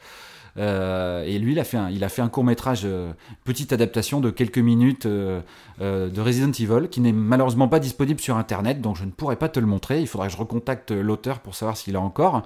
Euh, et je jouais Chris Redfield. Voilà. D'accord, Tu en sais prison tout. ou pas? Non, j'étais pas en prison, j'étais dans un immeuble désaffecté, je, je butais du zombie avec un flingue, voilà, c'était assez top à jouer comme. Oui, parce qu'en qu'en fait, fait- euh, Claire et Chris sont, des, per- sont deux personnages de, de, du- qui, du jeu. hein, voilà, qui ça. existe dans la saga des jeux, ouais, tout à fait, tout à fait. Donc voilà, petit clin d'œil, j'ai joué Chris Redfield euh, dans un petit court métrage, quoi. Voilà, c'était rigolo. Il y a, fou là là, il y a longtemps, il y a 10 ans. Et donc, euh, qu'est-ce qu'on peut dire sur ce, sur cet afterlife? Que voilà, moi j'ai déjà encensé le film, hein, donc voilà, moi j'aime beaucoup. Il y a des séquences que je trouve absolument cultes, notamment la séquence de baston dans les douches où euh, Ali Larter et Mia Jovovich euh, euh, se, se battent se- à deux contre l'espèce de voilà de le, le- le gros exécuteur, le gros le gros master avec sa son, son marteau hache. Euh, et puis euh, bah, Et la c'est, 3D est euh, très bien la utilisée à 3D ce est très bien utilisée. Voilà, il y a les les comment dire les douilles, les, les douilles des pistolets qui tombent par terre au ralenti. et puis à ce moment-là, Alice utilise des, des espèces de munitions qu'elle fabrique plus ou moins elle-même. Et comme elle a plus de plomb à disposition, elle met des pièces de monnaie. Euh, elle met des quarters, des, des 25 cents euh, comme, euh, comme, comme munitions. Bah, ça fait un peu comme des coins de- dans des jeux vidéo, je trouve. Bah oui, voilà, c'est Ça De toute façon, le, façon-là. le, le, le, le quarter, le 25 cents, c'est ce que tu, tu mets dans les, dans les bornes d'arcade euh, Ah, aux États-Unis, dans les. Dans certains jeux, tu dégommais des trucs et t'avais des pièces de monnaie qui tombaient Ah d'accord, ah oui, des sous. ah fait, oui, non moi, moi je le, je Moi, je voyais ça. comme ça, c'est genre si parce que euh, Resident Evil me semble-t-il Ouais. est, est décliné en borne d'arcade ou euh, en shoot 'em up, non? Je sais pas, je euh, sais pas. il me semble. Je l'ignore. Et donc, en, en- tout cas, le, le 25 cents, le quarter, euh, la pièce qu'elle utilise, euh, euh, c'est ce qui est utilisé pour, pour jouer dans les, dans, les, jeux vidéo, mais dans les foires, les fêtes foraines, les, les trucs, les parcs d'attractions et tout ça aux États-Unis, quoi. Donc, donc, et puis bah, justement, quand elles arrivent à, à, venir à bout de, de, de ce monstre, il tombe par terre au ralenti, et on a toutes les pièces qui, qui tombent et qui rebondissent par terre au ralenti, et, et c'est magnifique, et voilà, et moi j'adore ce genre de plan. Euh, comment dire, euh, qui à la fois qui, montre une certaine technicité. euh, Polo utilise la caméra fantôme encore une fois pour avoir des ralentis extrêmement stylisés. Il y a tout un tas de plans très iconiques sur, sur ces héroïnes. Et alors pour le coup, il, va aussi donner un petit peu plus d'intérêt à, Claire Redfield et à Ali Larter, je trouve, dans cet épisode. Elle devient un peu plus badass. Dans, dans le troisième épisode, c'était une meneuse, elle, elle s'occupait de mener les survivants, mais là vraiment elle passe à l'action, elle prend les armes, elle prend les flingues et elle défonce du zombie, etc. aussi, Euh, ce que j'ai trouvé plutôt, euh, plutôt agréable. Alors moi c'est un épisode euh, que j'ai trouvé que j'avais alors le 3 je l'avais pas vu en salle parce que bon le deuxième m'avait tellement déplu à l'époque que j'étais pas allé voir le troisième de Russell Mulcahy en salle, je l'ai découvert plus tard en Blu-ray. Le 4 j'y suis allé parce que le 3 m'avait plu donc je suis allé voir le 4 euh, en 3D et j'ai pris un pied monstrueux. Je savais que c'était un gros nanar, enfin, c'est un peu euh, c'est pas vraiment une bonne appellation peut-être, mais j'ai trouvé que c'était Non, bah, on est, hyper- vraiment dans le plaisir ah, coupable. à C'était hyper jouissif, quoi. Je m'étais dit, je me suis éclaté pendant une heure et demie. Je me suis amusé pendant une heure et demie. Mais honnêtement, l'ouverture de qui doit durer quoi 10-15 minutes, c'est du non-stop défouraillage. Excitant. Avec des gonzesses, des Mila Jovovich multipliés à l'infini, qui, dé- qui dégomment des gars, des, des gardes dans tous les sens, avec des effets de ralenti, des effets de bullet time. Euh, Il y a des. Cette euh, introduction, cette entrée en matière est euh, jouissive à Ah regarder. c'est ouais. Euh, elle descend de- avec le grappin, il y a la musique de Tom and Dandy à fond, les ballons derrière, ça rajoute une couche. euh, les zombies euh, sont là, le- les scènes d'action sont là, et c'est vraiment un film qui assume totalement, j'allais dire, sa vulgarité, entre guillemets, son. oui, son côté too much. Mais là, c'est totalement assumé, c'est radical. Paul Anderson est revenu, quoi. Ouais, voilà. Et là, ils y vont- Polo back fond. et il dit écoutez les gars, euh, puisque puisque Alexander Witt a fait n'importe quoi dans le 2 et que le public a quand même suivi et qu'on a pris une direction un peu différente. Parce que le 3 était euh, sérieux, le 3 était quand même très très sérieux. Ouais, ouais, le ouais. 4ème, il revient au nawak total. Le quatrième revient au nawak total, mais femme, en il même temps, en avant. en, en fait, il, il essaye de. Paul Anderson analyse, comprend la première trilogie, l'analyse, analyse son propre premier film, analyse le film d'Alexander Witt, analyse le film de Russell Mulcahy. Il en tire différents éléments. Il tire le nawak du 2, il tire le côté, ça se passe le jour euh, euh, du troisième épisode, et il, mélange tous ces éléments dans un melting pot d'influences qui viennent à la fois de lui-même et de ses comparses des, des deuxième et troisième opus. En tout cas, moi, c'est un peu comme ça que je vois les choses. Parce qu'encore une fois, Afterlife se passe quasiment toujours de jour. En tout cas, tout, ce qui se passe dans la prison, en Antarctique et tout ça, c'est de jour. Il y a très peu de séquences nocturnes. Euh, et puis, on a effectivement ces 20 minutes d'introduction dans une, base secrète, laboratoire Umbrella Corporation futuriste comme d'habitude. Et puis, on va avoir ensuite euh, euh, ces, ces- ces 20 dernières minutes à bord d'Arcadia, puisque au final, certains des survivants réussissent à, à- à- rejoindre le bateau et à aller sur, euh, sur Arcadia. Et ensuite, on découvre qu'à l'intérieur de ce pétrolier, qui a l'air d'être un peu un vieux pétrolier pourri à l'abandon, il y a, c'est encore une fois, Umbrella Corporation Qui tient les rênes. qui tient les rênes. Et qui tient tout le monde en otage dans des, dans des caissons. euh, Voilà. dans des caissons. Voilà. Et d'ailleurs, c'est dans cet épisode-là qu'ils détruisent Raccoon City. Enfin, qu'ils détruisent le laboratoire du Hive euh, de Raccoon City. C'est dans cet épisode-là dans cet que Wesker, à la fin de l'introduction, il se prend, il prend son envol dans le vaisseau et il fait euh, Ah bah oui. imposer, euh, Bien sûr. puisque c'est ce qu'on est retrouvé dans l'épisode 6. Donc c'est un épisode qui est très fandard à regarder, qui est jouissif, il y a des scènes d'action tout le long, on s'emmerde pas une seconde. Euh, quand ils atterrissent sur le, sur le toit de la prison, euh, ils retrouvent des personnages très stéréotypés, mais ça reste fun à regarder parce que les acteurs euh, en font des tonnes. Euh, honnêtement, Kim Coates, euh, il est hilarant. Enfin, pas, pas qu'il est hilarant, mais c'est que c'est tellement un- un- une gueule cassée du cinéma de, de second rôle. Enfin, c'est tellement un second rôle connu que le voir là et le voir faire le connard, il est jouissif, donc ça passe très très bien. Et euh, effectivement, il y a des scènes d'anthologie. euh, Et euh, moi c'est- j'aime beaucoup le personnage de, excuse-moi je te coupe, j'aime beaucoup le personnage de Luther, Ah oui, oui, de très ce basketteur, Très qui, sympathique. alors, qui, qui justement utilise ses qualités de basketteur dès, le- dès, dès le, le premier plan presque où on le voit, Ah bah oui, parce que avec il y a- y a l'avion- y a qui, qui vient de se poser sur le Oui. toit mais qui est sur le point de basculer, et en fait comme, bah, comme il est basketteur et qu'il sait dunker, hein, voilà, il arrive à sauter suffisamment haut pour rattraper Ouais. l'empennage de l'avion et empêcher qu'il tombe dans le vide et sauver la vie de Mia Jovovich. Bah, c'est bien, tu l'as Bah, mieux de- dit que moi, parce que j'aurais été incapable de, de- donner le terme de empennage, tu vois. Ah oui, tout à fait, l'empennage, Voilà. c'est voilà, la, Voilà, la- la queue de l'avion, la- queue et l'empennage, C'est le les, les- voilà, les- les deux côtés. Et donc, sur euh, et, et donc ce, ce personnage, moi je le trouve extrêmement sympathique. Euh, euh, c'est bah, il est beaucoup plus une sympathique star que les- d'une. euh, Il est, oui, il est plus sympathique que les autres en même Ouais. temps. Alors c'est vrai que comme, comme par exemple le personnage de Kim Coates est, est présenté comme un Ah, mais je, parfait pensais, je connard. parlais même des autres mecs euh, de la Sega jusqu'à présent. Je trouve Ah oui, d'accord, Je oui. trouve plus charismatique que Odette Fair ou que. Ah, moi je le mettrais quand même à l'égal, à l'égal d'Odette. D'accord. Alors justement, euh, on, on revient sur un petit détail. Euh, Odette Fair et Alice, enfin donc Carlos et Alice se sont embrassés. Euh, elle lui a fait un petit bisou euh, parce qu'il se sacrifie euh, Oui. dans le troisième épisode. Tout à fait. Et là, on sent une espèce de petite sympathie. alors, il n'y a pas d'histoire d'amour parce qu'en fait, Alice n'a voilà, pas le temps. Alice, elle défouraille du zombie, elle n'a pas le temps. Oui. Il y a un certain nombre de mâles Ah bah, de- de pur mâle alpha, qui, qui- qui qui sont à sa hein. Euh, qui très bizarrement n'ont pas l'air plus intéressés que, que ça par elle, parce qu'encore une fois ils n'ont pas trop le temps non plus, ils sont occupés avec tous les zombies qui Mais je pense que ça, c'est un cahier des charges euh, hum, Paul Anderson. mais Bon, ouais, en fait, Paul Anderson, voilà. et aucun mec va touche, ma voilà. En, personne en- touche gros c'est ça, voilà. Pas touche, pas de bisous, pas de, c'est ça. Par contre, les filles, elles peuvent l'approcher, elles peuvent l'approcher, il n'y a pas de problème. Euh, donc, ouais, c'est un film jouissif à regarder, c'est un film fun. mais par contre, euh, honnêtement, j'ai du mal avec le bad guy en chef de cet épisode-là, c'est donc euh, Albert. Le, on va dire c'est un peu le boss Voilà. de fin de niveau, Voilà, parce que c'est voilà. le méchant qu'on découvre j'aime à bien, l'intérieur j'aime du- bien comment c'est amené, etc. J'aime bien l'idée du laboratoire blanc immaculé. Je trouve que l'idée est très belle. Mais par contre, imaginez que le gars attend depuis des jours assis dans son fauteuil avec des chiens autour de lui. Je trouve ça ridicule. Mais c'est vrai que c'est stylé. Alors en fait, le problème, c'est un, c'est un, c'est une accumulation de petits moments stylés et plaisir coupable et nawakesques, assez jouissifs. Mais j'ai quand quand même, avec lui, j'ai vraiment, je pense que de toute la saga, j'ai vraiment un énorme problème avec ce personnage.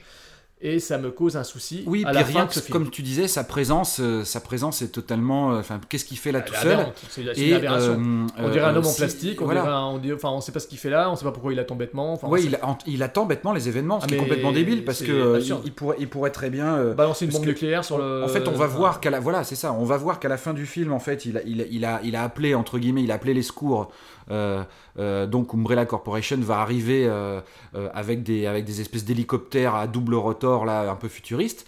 Et on peut, on est en droit de se poser la question pourquoi il ne les a pas appelés plus tôt pour qu'ils aillent effectivement bombarder la prison et régler le problème Alice une bonne fois pour toutes. Exactement. Voilà. Mais bon, en tout cas, voilà, c'est un film que j'ai pris plaisir à voir. Je me suis éclaté devant, je m'étais amusé, j'en suis sorti avec la banane, j'ai acheté le Blu-ray 3D, j'étais tout content de le revoir, j'ai pris plaisir à le revoir pour le podcast.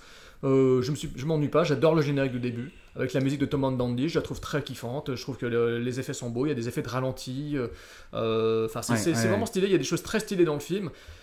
Il y a des fautes de goût énormes, comme souvent dans la saga, mais euh, ça n'enlève rien au gros plaisir coupable de ce film. Voilà, pour moi, c'est une Ouais, franchise puis moi, bah, j'aime bien, j'aime, bien quand même ce, ce- alors, mise, alors moi, j'ai, pas, j'ai pas les problèmes que tu as sur le, sur Albert Wesker et sur son interprète. Euh, effectivement, je, je vois bien que le mec a, a un triple balai dans le fion, etc. Ah, mais euh, euh, encore, une, encore une fois, au moins, ça lui donne une espèce de, de, de, de- de personnalité, de personnification un peu originale, si j'ose dire, d'une certaine façon. Et puis, franchement, en fait, on n'est plus à ça près, quoi. Euh, et puis là, bah, dans, ce, dans ce climax, on a encore une fois les chiens qui reviennent, me semble-t-il, hein, parce Tout que je fait, pense qu'il voilà, Il est sur son voilà, trône, il a, euh, il est il a sur ses son- chiens en ouais, fait ouais, avec lui. fait. Euh, et puis euh, il a euh, quand même, euh, euh, on a oublié de préciser que Kim Coates, lui de son côté, a piqué le petit avion, a réussi à redécoller, s'est plus ou moins atterri, craché sur le, sur le bateau, et en fait maintenant, euh, il- un peu sans raison apparente, il bosse pour euh, Wesker quoi. Tout à fait. En fait, pour être honnête, on, on- bon, on- en fait, on subit le film, on ne cherche plus à comprendre qui fait le traite, qui est le méchant, qui est le gentil, qui est le bad guy, qui est pas le bad guy, voilà, on s'en fout. Tout ça pour arriver donc à un épisode qui se conclut sur euh, le cargo. Voilà, Euh, avec, avec, avec, un, un travelling voilà. arrière, Comme voilà, faire, euh, Polo. et pour le coup, qui est assez impressionnant, qui est assez Ouais, chouette. Qui est, qui, est, qui est assez chouette et qui surtout annonce quelque chose de très spectaculaire Pour la euh, pour la suite. Et Donc d'ailleurs, voilà, c'est on ce a qui va arriver, et d'ailleurs, c'est ce on qui a va ce arriver dans chacun euh, des épisodes suivants, finalement, dans le 4 et 5 et 6. Enfin, dans le 4 et 5, du moins. Ouais, tout à fait, voilà. Un final qui euh, promet un truc énormissime. Voilà, tout à Alors, fait. l'épisode 5, Je- alors, c'est c'est- un, un épisode impair, donc euh, je Voilà. te laisse y aller. Alors l'épisode 5, il démarre directement après la fin du 4. Les épisodes 5 et 6, l'intention de Paul Anderson, c'était d'en faire un double film tourné simultanément. Oui. Et de les sortir coup sur coup. Ouais, ouais, ouais. Et C'était je- son intention. ça n'a pas été le Ça n'a cas. pas été le cas, ils ont Non. mis quasiment 4 ou, 4, plus de 4 ans parce qu'en fait elle a été enceinte de, son, de leur deuxième enfant, donc Voilà. ils n'ont pas pu, ils ont dû attendre. Mais c'était l'intention première.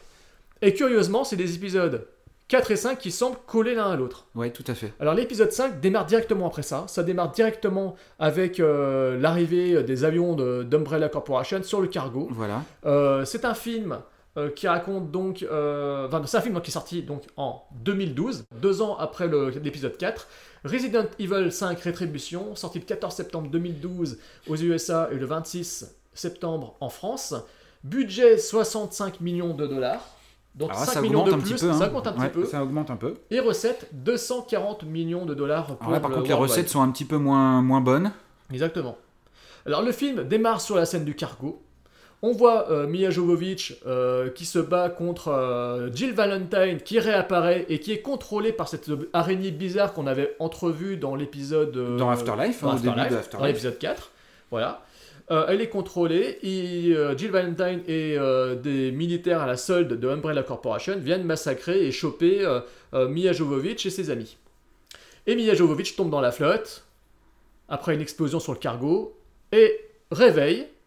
On la retrouve se réveiller Encore une fois, encore une fois. dans, le, dans un laboratoire d'Umbrella. Exactement. Et là, c'est parti pour.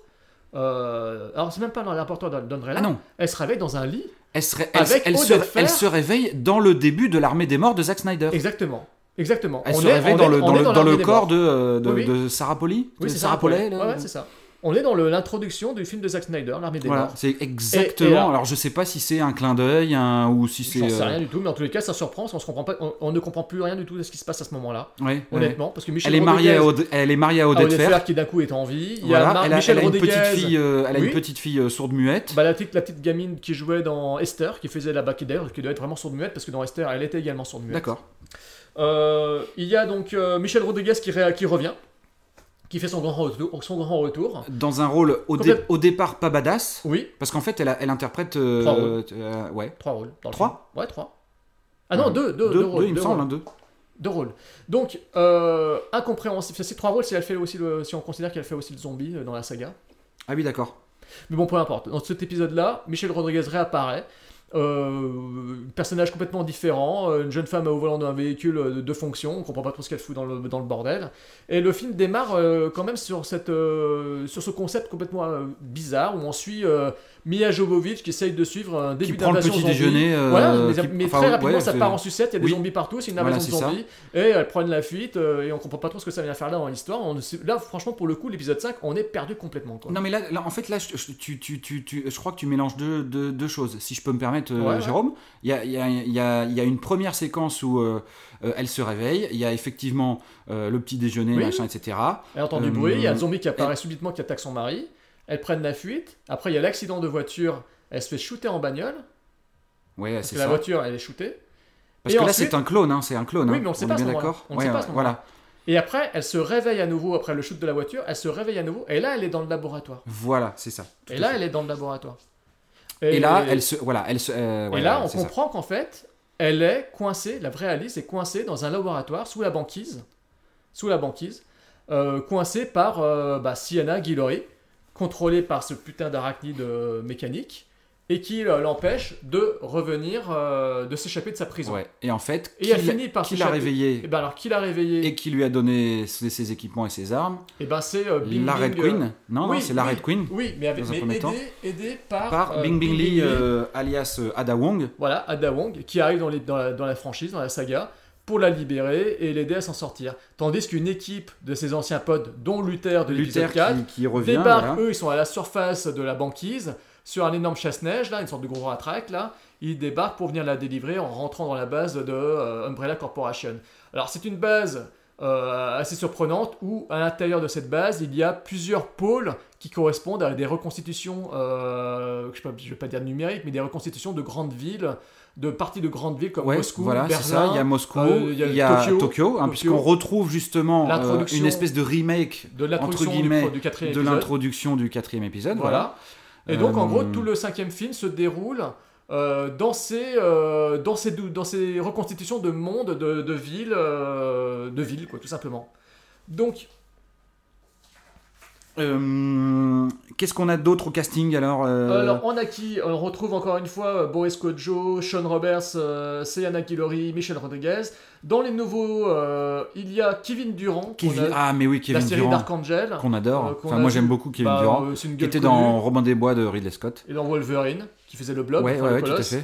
Il joue dans numéro 4, il joue dans la série The Strain aussi, produite par Guillermo del Tout Toro. à fait. On a le retour de Odette Fair et Colin Salmon dans des rôles euh, similaires au premier épisode, mais par contre, euh, ce sont des clones. En Oui. fait, là est vraiment, est vraiment exploité euh, l'idée des clones. En fait, l'idée Ah oui, des clones est à fait. totalement exploitée. C'est-à-dire que bout. là, on, voilà, on, a, on a Umbrella Corporation qui devient un petit peu le, vraiment le. le de toute façon, enfin, ça fait, on, on se rend compte au fur et à mesure du film qu'ils sont partout. Quoi. Ah bah, Ils sont partout, c'est l'entité en elle-même, c'est le méchant ultime de la saga, c'est Umbrella Corporation. Et, et- Et c'est Albert Wesker encore une fois. personnifié par Albert Wesker, tout à fait. Et donc, euh, euh, mais cette fois-ci, en fait, Albert Wesker n'est plus tout à fait un véritable antagoniste, puisque avec Ah oui. l'aide de la Red Queen, Ils essayent d'aider. ils essayent de d'aider Alice à sortir de ce complexe, euh, et avec ce commando de Voilà. sauvetage.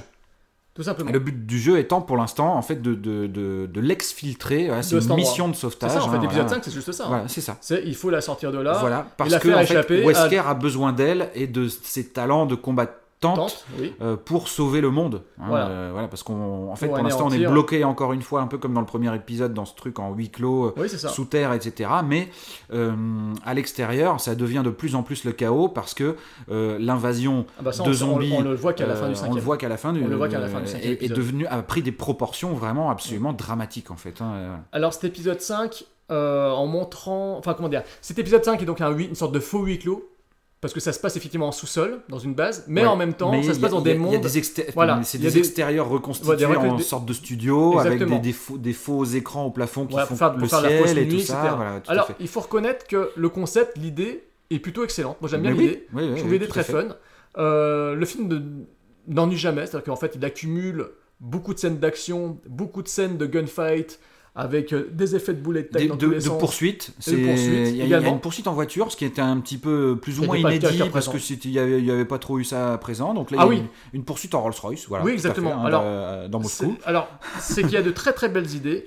Il y a des scènes qui sont très badass, avec beaucoup d'action. Il y a de, de très beaux moments. Il y a des moments très sympas. L'antagoniste principal, c'est dans cet épisode-là, c'est Sayana Guillory parce qu'elle est contrôlée euh, par la machine. Là, euh, Mhm. voilà. Et, Donc, euh, avec et Michel Rain, Rodriguez. euh, Michel Rodriguez. Voilà. Rain, donc la maléfique reine Dark, de Dark Rain, quoi, finalement, pour dire un nom de groupe de métal.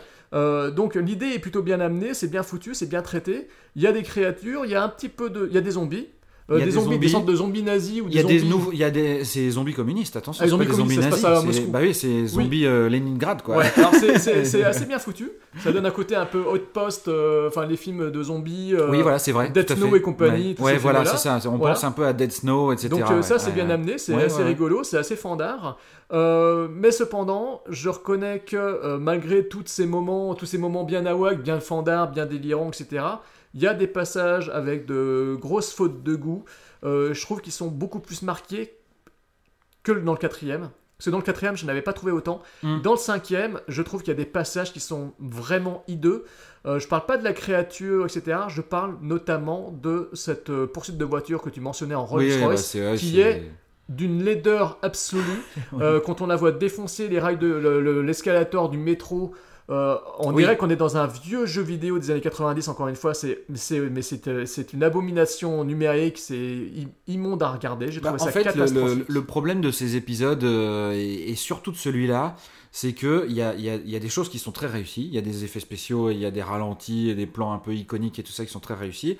Et puis paradoxalement, on a des choses qui sont vraiment loupées, quoi. Ah bah là c'est le cas. euh, Là, c'est le cas et- c'est le cas de justement effectivement cette voiture qui glisse euh, Ah euh, dans l'escalator du, du, métro là. Euh, ça c'est un peu pourri. Et alors narrativement, enfin est-ce que c'est est-ce que est-ce que c'est narratif là? Franchement, on n'en sait plus grand chose.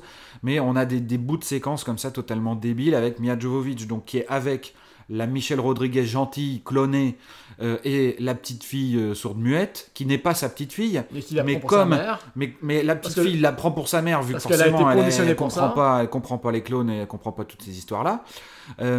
et puis euh, elle est donc dans euh, la station de métro. Elle dit à, à Rodriguez euh, reste là avec la gamine, je reviens. Elle se planque derrière un poteau. Ensuite, pendant genre une demi-heure, Oui. Mia part faire plein d'autres trucs ailleurs et, euh, euh, sauver les- ses potes. sauver ses potes qui sont là pour la sauver. Au final, c'est elle qui les sauve et c'est là qu'il y a cette fameuse poursuite avec la voiture euh, dans le, le faux Moscou, etc. Ouais.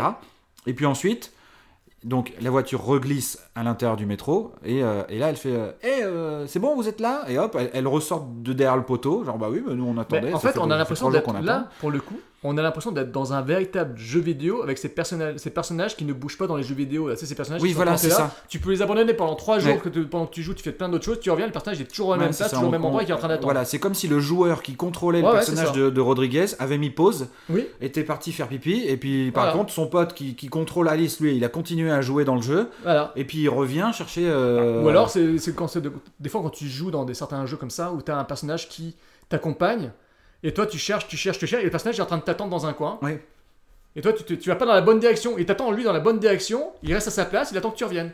Et tu peux tourner en rond pendant 3 heures, tu reviens vers lui et là il fait bon bah on y va maintenant, c'est bon, ok on y va. Et puis il se remet à courir avec toi. Et Alors que ça fait 3 heures qu'il te voit tourner en rond sans rien Ouais. faire lui. Et ben ça te donne vraiment cette impression là dans le, dans le film. Alors je sais pas, je pense pas que ce soit une intention volontaire de la part de Polo, mais, mais c'est c'est- c'est- c'est ce à quoi ça m'a fait penser, honnêtement. Et donc, euh, Et Il y, a, il y a de grosses fautes de goût, je trouve, au niveau effets spéciaux visuels. Euh, le final est sympa. Le final est fun quand avec le, le sous-marin et tout, c'est assez rigolo. Ah, moi, le, voilà, le, dernier, euh, le, dernier climax euh, sur, Voilà. la, sur la banquise avec les combats, euh, Voilà. donc c'est complètement nawak. hein, c'est d'un seul seul coup, on, on- Ah bah il y a une super on- Michel Rodriguez, il y a une alors, super voilà. Sienna Guillory et ça se finit en, en mano à mano homérique euh, à plusieurs Et sur là, euh. Polo euh, bouffe à tous les râteliers parce que euh, Bullet time il va, à ouais, foison. bullet time à, à mort, ralenti de ouf. Il va chercher des idées dans Roméo doit mourir avec Oui, Jet Li. de, de via, euh, voilà, oui. via, euh, via quelques plans Des en, radios, des en- radiographie euh, des, côtes et des os qui se pètent quand Rodriguez s'énerve tout rouge et, et casse la gueule à Luther et ses potes là. Et puis, et puis euh, on a bah, ce combat final. euh, D'abord, euh, comment dire, euh, Mia Jovovich contre euh, Rodriguez. Rodriguez. Ensuite, Mia Jovovich contre Sienna Guillory.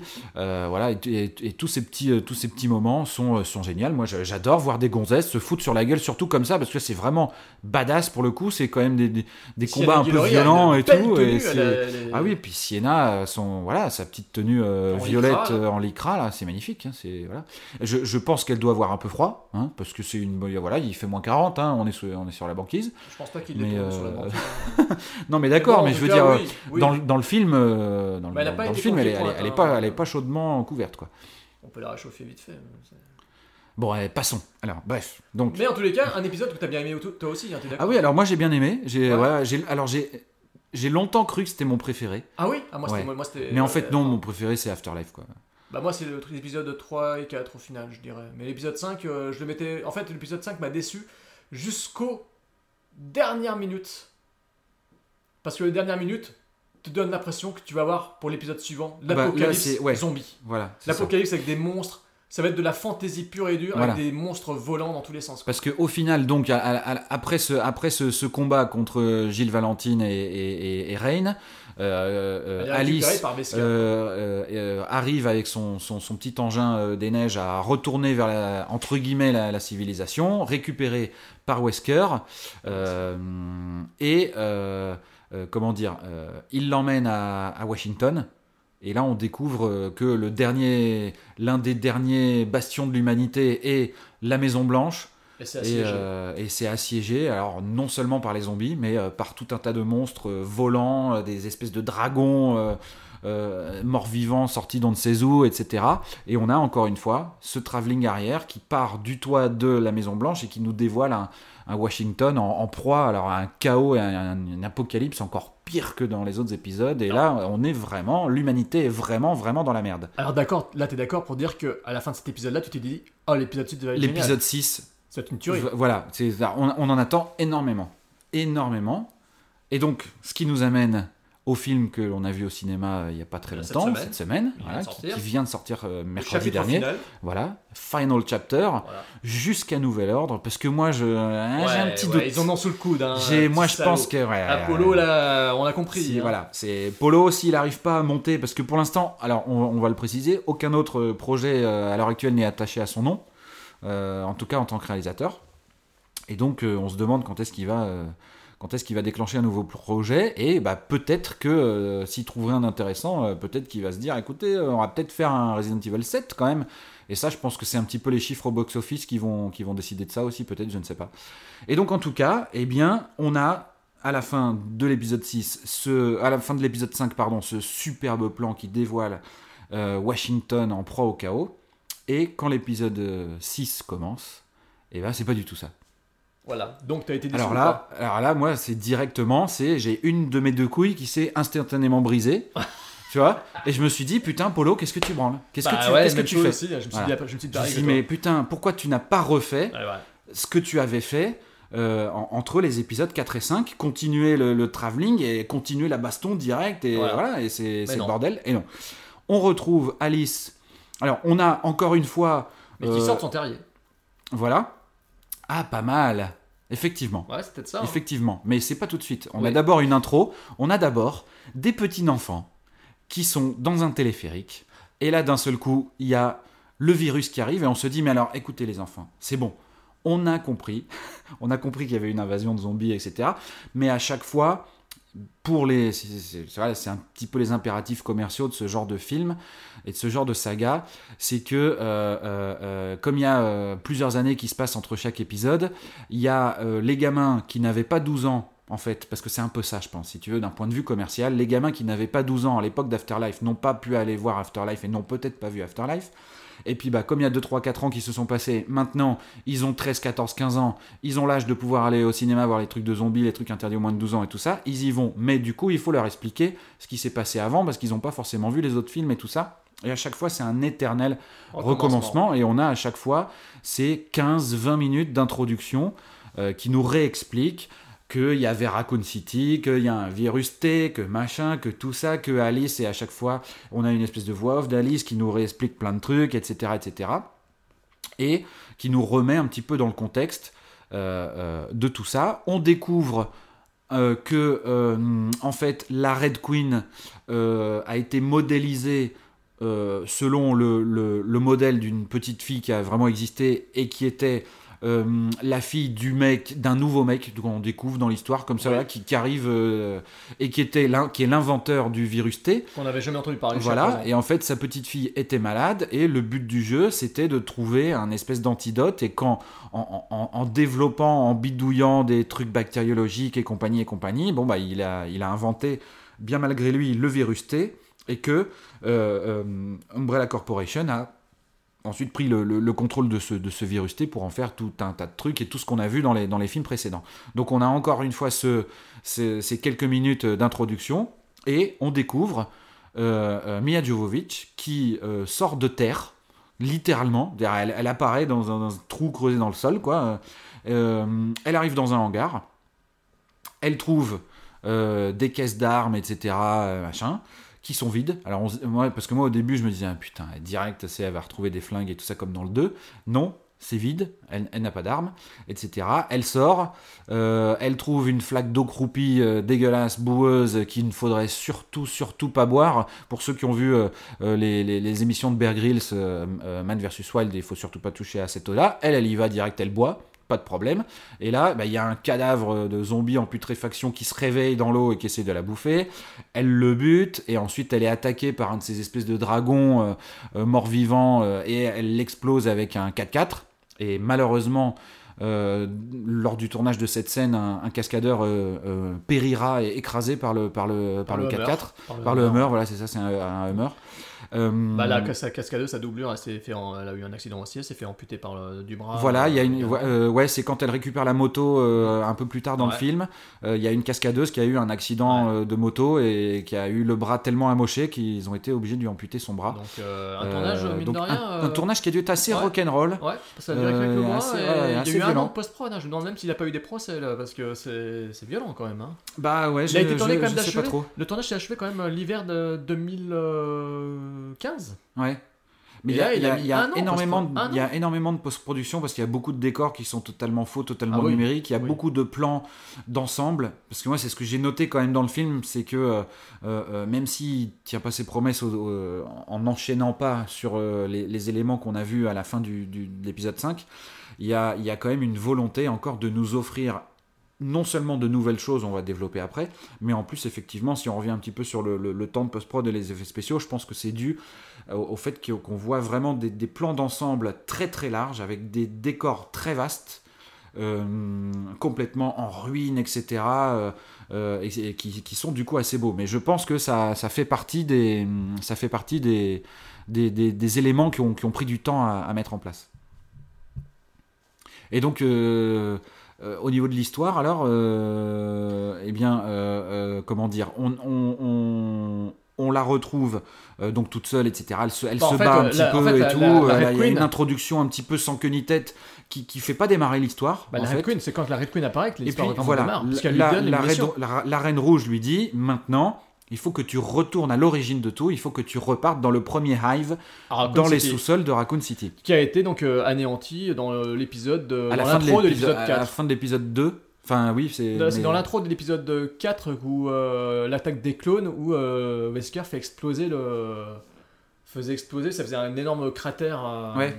C'est ce qu'on voit dans le dans l'épisode 6, c'est vers ça Mais qu'elle- c'est aussi, de- en fait, c'est parce que si tu veux, la temporalité fait des, Oui. fait des allers-retours en avant, en Non, arrière, on mais si tu veux, euh, l'explosion nucléaire euh, à Raccoon City a aussi, lieu- enfin, a aussi, on la voit déjà à la fin de, de, L'épisode 2. de l'épisode 2. Oh, tu vois, fou. euh, me semble-t-il, parce que Bah, bien, oui, oui, ils, partent en, ouais. ils partent en hélicoptère Ah, mais oui. et oui, l'hélicoptère oui, s'écrase à cause de l'EMP, enfin de l'onde Oui, oui, de choc électromagnétique de l'explosion euh, nucléaire. euh. Alors dans l'épisode 4, c'est autre chose qu'elle faisait cramer. Enfin, peu importe, on s'en fout. Mais en tout cas, il faut qu'elle retourne sur place Voilà. pour trouver cette fois-ci. Apparemment, il y a un seul et unique antidote. Il faut qu'elle aille chercher l'antidote. Sauf que après elle, qui lui court après? Ce connard de Ian Glenn qui revient dans la saga. Qu'on croyait mort à la fin du troisième épisode, mais qui revient dans cet épisode-ci. Voilà. C'est le bad guy en chef du film. Voilà. Et puis, euh, bah, elle, a, elle a pour mission de retourner dans le Hive Voilà. euh, pour euh, chercher un antidote.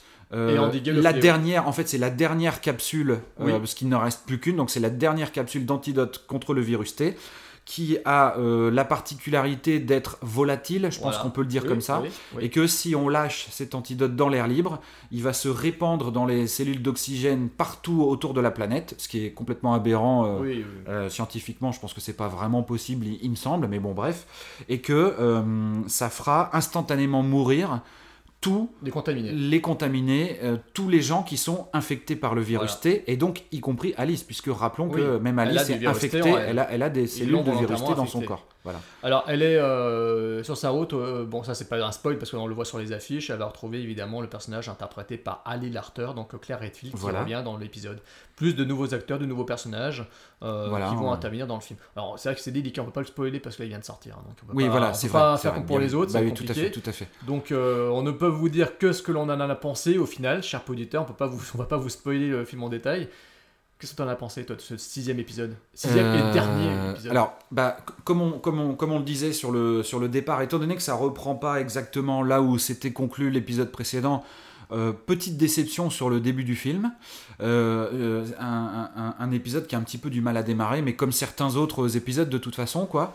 Euh, et puis, euh, plus les choses vont, et plus, encore une fois, notre ami Polo a cette faculté de nous proposer au cadre d'un sixième épisode d'une saga qui, qui, qui pourtant nous a déjà offert beaucoup de choses, encore de la nouveauté. Euh, Il y, a des- il y, a, y a des séquences spectaculaires. Euh, euh, Il y a à un moment donné une, une espèce d'énorme char d'assaut, etc. Et tout un tas de séquences qu'on on laisse aux, aux- aux auditeurs découvrir, mais que moi j'ai vraiment beaucoup aimé. Euh, et puis donc il y a un cheminement qui se fait jusqu'au Hive et cette mission d'infiltration à nouveau dans le Hive, etc. Euh, ce qui m'a un petit peu embêté, c'est des nouveaux éléments qui sont introduits un petit peu euh, à la truelle d'un seul coup comme ça, des nouveaux personnages dont on n'a jamais entendu parler au cours des épisodes précédents. Euh, à l'inverse, il y, y, y a des personnages auxquels on, on s'était attaché, notamment Luther. Euh, voilà, on ne sait pas ce qu'il est devenu, euh, di- di- di- disparu de la circulation, on ne sait pas. Si, si. Euh, Il est tué dans le, à la fin de l'épisode 5. il est tué à la fin de l'épisode 5 Ah oui. Oui, oui, Jill Valentine euh, lui pète Ah, le cœur. oui, c'est non, mince, Michel Rodriguez qui lui mince, pète le bah oui, cœur euh, effectivement. Ah zut. en mode André Ah bah tu vois, je m'en souvenais pas et du coup je voulais qu'il revienne moi. Ouais, bah non, il était mort. Ouais, ouais. ouais. C'est le- c'est l'autre personnage qui survit dans l'épisode 5. Et donc, euh, et donc après, bah, euh, au niveau de l'action, il y, a, il y, a des- trucs que j'ai trouvé très bien. Il y, a, des séquences que j'ai trouvé très bien. Il y a quelques idées, euh, notamment cette espèce de, sans, trop en dévoiler, il y a une espèce d'armée des morts, hein, littéralement, voilà, qui est, euh, qui euh, euh, comment dire, emmenée euh, par le docteur Isaacs. euh, euh, euh, avec un, moyen euh, que je vais pas dévoiler euh, pour laisser aux auditeurs, mais qui, est assez, sympathique. Euh, Il y, y a plusieurs séquences qui m'ont vraiment plu.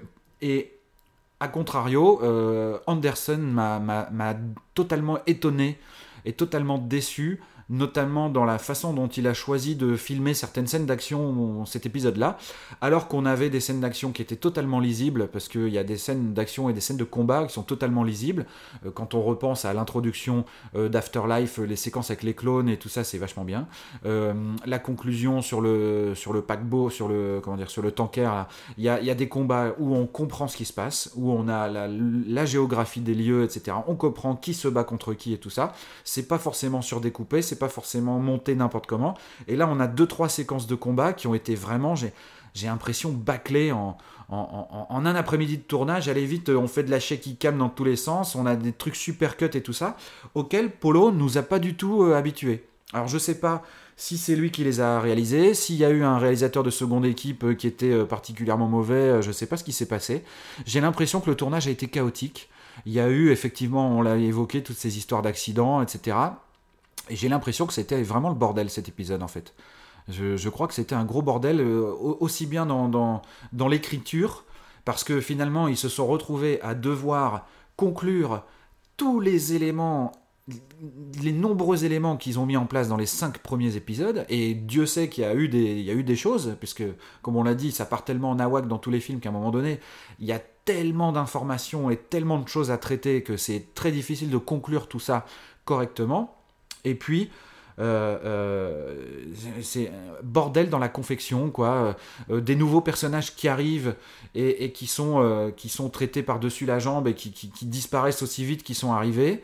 Et puis, jusqu'à une confrontation finale qui laisse un petit goût d'inachevé en ce qui me concerne.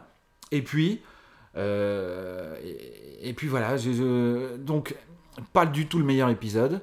Euh, j'ai été légèrement déçu, mais en fait j'ai été, euh, j'ai été déçu quand j'ai vu le premier, j'ai été déçu quand j'ai vu le deuxième, j'ai été déçu quand j'ai vu le troisième. Il y a que le quatrième qui m'a vraiment euh, attrapé dès le début, et le, et le 5 aussi que, que, qui malgré ses défauts, voilà. Donc si tu veux, je m'attends de toute façon à quand même acheter très prochainement dès que ça sortira en Blu-ray, et puis à, à- à me le retaper, parce que c'est totalement paradoxal ce que je vais dire, mais en fait, euh, alors qu'il y a quand même deux trois vra- vraiment séquences de combat qui sont vraiment hideuses et vraiment cadrées n'importe comment et là où vraiment je suis en colère contre Polo pour le coup euh, il y a quand même des séquences d'action il y a quand même des choses euh, euh, gore il y a, du- bon gore il y a, des bonnes séquences d'action il y a cette espèce de gros tank là qui je, je raconte pas tout mais qui voilà qui intervient un certain nombre de fois dans le film et tout ça et euh, qui est euh, qui est très qui, qui, est à, l'origine de diverses séquences qui sont intéressantes euh, euh, etc. Il y a les, poursuites en moto, alors ça on le voit dans la bande-annonce, hein, donc je, là je spoile pas, parce que la bande-annonce c'était, on, la voyait directement démarrer la moto et tout ça. Donc effectivement tout ça c'est tout ça c'est sympathique, Hum, mais un, petit arrière-goût de pas totalement bien fini, mais encore une fois c'était vraiment compliqué de, de- de- clôturer ça. Et puis comment dire. euh, euh, après quelques, bah, quelques petites surprises qu'on va pas dévoiler ici, mais qui sont quand même sympathiques euh, et, et- et- qui, qui sont euh, aussi nawak. hein, euh, mais euh, ça, c'est le maître mot de toute la saga, donc euh, euh, ça plaît ou ça plaît pas. euh, euh, moi, il y a des trucs qui m'ont pas plu et, et qu'en même temps, je, je ne déteste pas et je ne détesterai pas parce que euh, c'est- toute cette saga, de toute façon, a toujours été comme ça. quoi. C'est nawak, c'est euh, écrit par-dessus la jambe, c'est parfois un petit peu expédié, etc. Mais malgré tout, c'est euh, fun, euh, c'est généreux, euh, il y, a plein- y a plein de morts, il y a plein de- d'explosions de, y a, il y, a, y a- y a ces espèces de, de créatures volantes qu'on voit à la fin du, cinquième qui là ont un petit peu plus d'importance, qu'on voit, etc. Et donc, bah, quand même, moi j'ai pris mon pied, j'ai- bien aimé, quand bien même à plusieurs reprises j'ai un petit peu pesté en me disant ça c'est vraiment mal foutu, là pour le coup au niveau histoire c'est vraiment un petit peu le bordel et tout ça. Mais malgré tout, euh, impression quand même positive au final, euh, un bon plaisir. euh, moi j'ai- pris mon pied en salle et puis bah, comme tous les films, c'est rythmé, ça dure pas longtemps, ça dure 1h25, 1h30, euh, voilà. Ah non, non, c'est le plus long d'épisode de la franchise. Ah, c'est plus long? C'est le plus long Ah ouais, d'accord, bah tu vois, je. Il a je- paquet. 1h46 ou 1h47. Il Oh, bah dis donc, bah, ouais, il m'a euh, il m'a paru 1h30, Non, bah, non, tu non, vois, donc 1h47. finalement. Mais ça, c'est parce que c'est c'est quand même très bien rythmé. Pour le coup, c'est comme tous les épisodes. Ah bah c'est un film qui, de début à la fin, n'arrête jamais. Voilà, c'est ça, C'est un film qui, dont le rythme ne faiblit jamais, ça va très vite, ça dure longtemps, mais c'est tellement rythmé, il se passe tellement de choses, c'est une course en avant, c'est une course-poursuite, quoi, littéralement. Donc ça envoie euh, du lourd, du gros, du gras, euh, du début à la fin, c'est de la baston non-stop, et euh, comme tu as dit, il y a du nawak dans tous les sens. Paul W.S. Anderson s'est lâché littéralement. Il s'est dit Ok, on ouvre les vannes, on fait, on fait tout, on met tout. Donc c'est un gros mix de, tous les, de toutes les qualités, de tous les défauts des épisodes C'est précédents. ça, c'est ça. Donc, alors, résultat des courses, ça donne un film fun à regarder. Parce qu'il y a beaucoup de délire et beaucoup de scènes d'action. Il y a des super idées, on va pas les dévoiler ici, mais il y a de, vraiment de, il y a de très très belles idées. Tu parlais de- des gros tanks, on va pas dire pourquoi l'idée du gros tank est géniale, mais il y a une- il y a- fait. il y a des idées, il y a une, une utilisation qui est vraiment bien foutue. Euh, il y a du potentiel à plusieurs reprises. Il y a des moments un peu dark avec ces cadavres pendus euh, qui sont encore, euh, enfin c'est des, des pendus euh, zombies. Des zombies euh, pendus par les pieds, là, ouais, voilà, ouais, donc ça, pont, ça, hein, donne des séquences, euh, des idées euh, plutôt sympas. Il y a des bonnes, euh, il y a des bons, il y a des jolis moments, il y a des beaux passages. Euh, là où par contre le film est totalement foiré, c'est dans la mise en scène des scènes d'action. La majorité des scènes d'action, moi je les ai trouvées hideuses. J'ai trouvé la mise en scène hideuse. C'est-à-dire que j'ai vraiment euh, détesté euh, la façon euh, ultra cut, ultra shaky cam, filmé très serré. Ouais, et ce, qui était, ce qui était vraiment inhabituel dans, dans ah, la saga. je- quoi. Alors j'ai lu de beaucoup de critiques disant que il fait comme d'habitude. Bah non, non, mais autres, je suis désolé. absolument mais pas. je suis pas d'accord du tout. Voilà. voilà, c'est, Là- c'est- là, pour voilà. moi, c'est vraiment une première. Le- Voilà, la la shaky première cam, la shaky Voilà. cam surdécoupée, surcutée est une première dans la saga. Exactement. Et moi, ça m'a choqué un- instantanément, tout de suite. Tout de suite, premier, Premier combat, combat, mano à mano. voilà. Voilà. je me suis dit, mais putain, mais qu'est-ce Alors, bordel les, les de idées, merde, qu'est-ce les, que vous idées faites les, le, le- le- le climax, la façon d'amener certains combats, certains, le- les payoffs ne, ne payent pas finalement. Ouais. C'est-à-dire qu'en fait, on attend euh, des, des gros- des grosses idées de baston qui vont être géniales. C'est amené de façon plutôt sympa, sauf que euh, c'est surdécoupé, c'est illisible. Mais c'est littéralement illisible. J'étais au fond de la salle, je craignais le pire dans cet épisode-là, parce que j'avais lu justement qu'il y avait de la Shikikam. Et j'ai souffert des yeux pendant, pendant 1h45, quoi. Et honnêtement, je. Tu, ça- tu l'as vu en 3D ou en 2D Non, euh en 2D. oh là. D'accord, ouais. Heureusement, Moi parce que je, euh, je pense je- que je pense qu'il faut éviter de le voir en 3D, parce que ça doit Bah, donner il- un mal de crâne Il faut éviter de voir tous les films Oui, en tous les- 3D, il faut sauf éviter. éventuellement un très bon film fait par un très très très bon et Oui, qui a une utilisation de la 3D très intéressante. Alors Euh, là, c'est pas le cas du tout. Et Enfin, je, je- enfin, je, bon, bah, je peux pas juger, j'ai pas vu en 3D, mais bon, en tous les cas, euh, c'est très peu lisible au niveau des scènes d'action. Euh, le scénario, on sent qu'ils essayent de clôturer toutes les énigmes. Il y a des choses, franchement, honnêtement, on, se, on devine certains rebondissements. Oui. Il y en a certains qui sont prévisibles depuis plusieurs épisodes. Voilà, parce que le film veut clore l'histoire, donc voilà. Il y a une bonne note d'attention, mais le résultat est très maladroit. Mais ça n'empêche pas que le film va devenir un gros plaisir coupable quand même, parce que ça a tout le potentiel d'un plaisir coupable. Oui, mais bien sûr, bah, comme tous les épisodes de toute façon, Voilà. et en fait il est ni plus ni moins, euh, enfin voilà, c'est Mais celui-ci s'en veut hein. plus que les autres parce que c'est une accumulation de scènes d'action et de mise à mort de certains personnages euh, clés du film Ouais. euh, qui arrivent les uns après les autres de façon euh, Darwin Awards quoi. Euh, on va pas décrire lesquels, euh, de quelle façon ils meurent, mais des fois ça relève de Darwin Awards et donc c'est assez fandard à regarder. Ça fait gros plaisir coupable. C'est juste que voilà, Paul euh, cette fois-ci, Polo, il n'a pas bien mis en scène du tout son film. Ouais, Euh, ouais, à ouais. quelques exceptions près. Euh, voilà, son film est plombé. Il y a des effets spéciaux pas forcément très beaux, euh, mais voilà. Mais sinon, voilà, on sent que les acteurs sont contents d'en faire des tonnes, ils sont contents de surjouer. C'est juste que certains acteurs sont là pour faire de la figuration. On en a fait des affiches teaser. Il y a des acteurs, ils sont Mm. sur les affiches teaser qui sont très stylés. Euh, voilà, et puis en fait, ils sont éliminés en deux secondes euh, Mmh, de temps mmh, trois ouais, mouvements. Euh, voilà, on va pas dire lesquels, mais euh, voilà, vous attendez pas à voir euh, un film à la hauteur des jolies affiches teaser bien rigolotes qu'ils ont faites avec chaque personnage Ouais. et tout, parce qu'en Ouais. fait, c'est du fake, hein, littéralement du fake. Et en plus de ça, pour couronner le tout, déception ultime, le plan final. C'est-à-dire que sans, sp- sans spoiler, il n'y a, pas de, y a, pas, y a pas de travelling arrière. Alors là, moi, j'ai, euh, voilà, tu, tu conclus ta Polo, merde, tu conclus ta saga et tu nous sors pas ton plan, ton travelling final en fait, il va à l'inverse, quoi. Il part des plans larges euh, pour finir sur euh, un plan très cut. euh, de sa femme, oui, voilà. bah, ouais, ouais. Voilà. Mais bon, voilà, sa femme est toujours en forme. Mia Jovovich fait toujours le Voilà, job. 41 ans, Voilà. euh, Elle est en forme. Elle, est en, elle est en forme, euh, dans Elle une forme olympique, elle est toujours, aussi belle, toujours aussi, euh, Ça, c'est pour toi. toujours aussi sympathique. euh. Et puis à côté d'elle, Ali Darter euh, est toujours charmante, voilà. Donc euh, ça reste un film sympa à regarder, mais euh, je pense qu'il, je pense que c'est pas du tout le meilleur épisode de la saga. Non, non, loin de là, non, très loin. faibles. Ouais, il fait- mais ouais, ouais, euh, ouais. il se bonifiera en tant que plaisir coupable. Je pense qu'en le revoyant euh, sur ma télé, euh, tranquillou, euh, en prenant le temps de revoir les scènes d'action pour essayer de comprendre ce qui se passe, ça passera mieux. Mais au cinéma, Mm. honnêtement, ça donne, moi, ça m'a donné mal aux yeux. J'en suis sorti un peu fatigué. C'est un film qui m'a épuisé. Littéralement, c'est un film qui m'a épuisé. Voilà. Alors, conclusion, une franchise qui est quand même très conspuée, qu'on a, dont on a. Ouais, vu- ouais, c'est une franchise qui est vraiment détestée. Enfin, j'ai l'impression qu'elle est vraiment détestée par beaucoup de cinéphiles et, et, euh, et par beaucoup de nos amis. Bah, on, va nous détester parce qu'on aura fait un épisode dessus.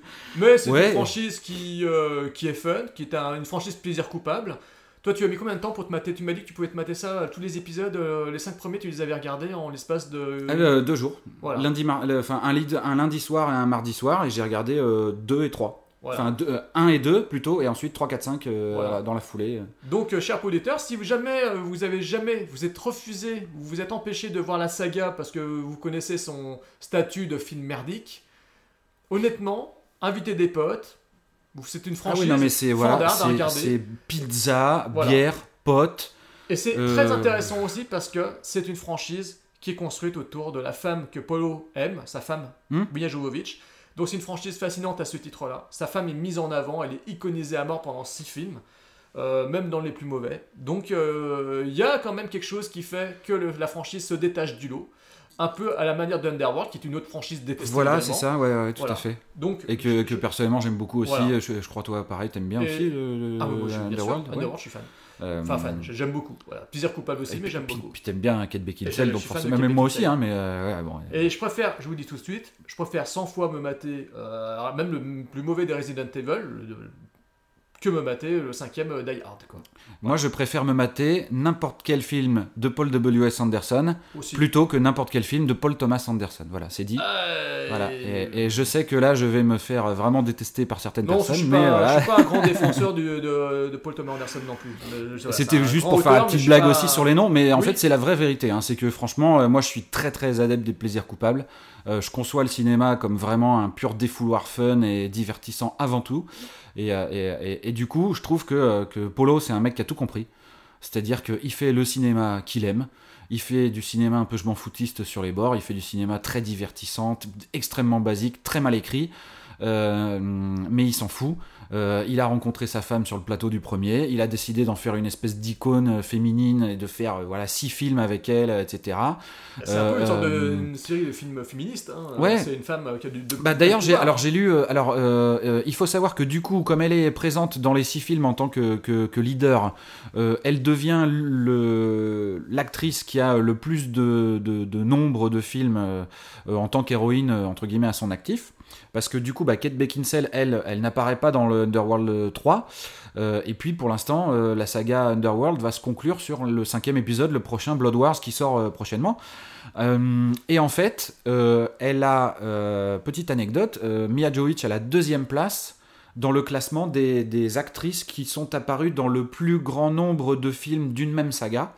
Et en fait, la numéro 1, je vais, je, je vais plus me rappeler de son prénom malheureusement, mais c'est euh, euh, l'interprète de Money Penny qui a fait 13 ou 17 euh, James Bond en tant que rôle de Money Penny à l'époque des, euh, Sean Connery, Roger Moore et compagnie, voilà, qui est la nu- number one. Et en fait, bah, Mia Jovovich, euh, ça doit être ça. Et donc euh, Mia Jovovich, bah, trust grâce à ce sixième épisode la deuxième place maintenant de ce classement des, D'accord. voilà. Eh ben bravo à toi, Polo. Bravo à Mia Jovovich. Euh, votre franchise est fun, elle est fandarde. Il fallait en parler dans Pot de Sac. Ça nous change un peu de ces franchises euh, euh, res- prestigieuses et respectables.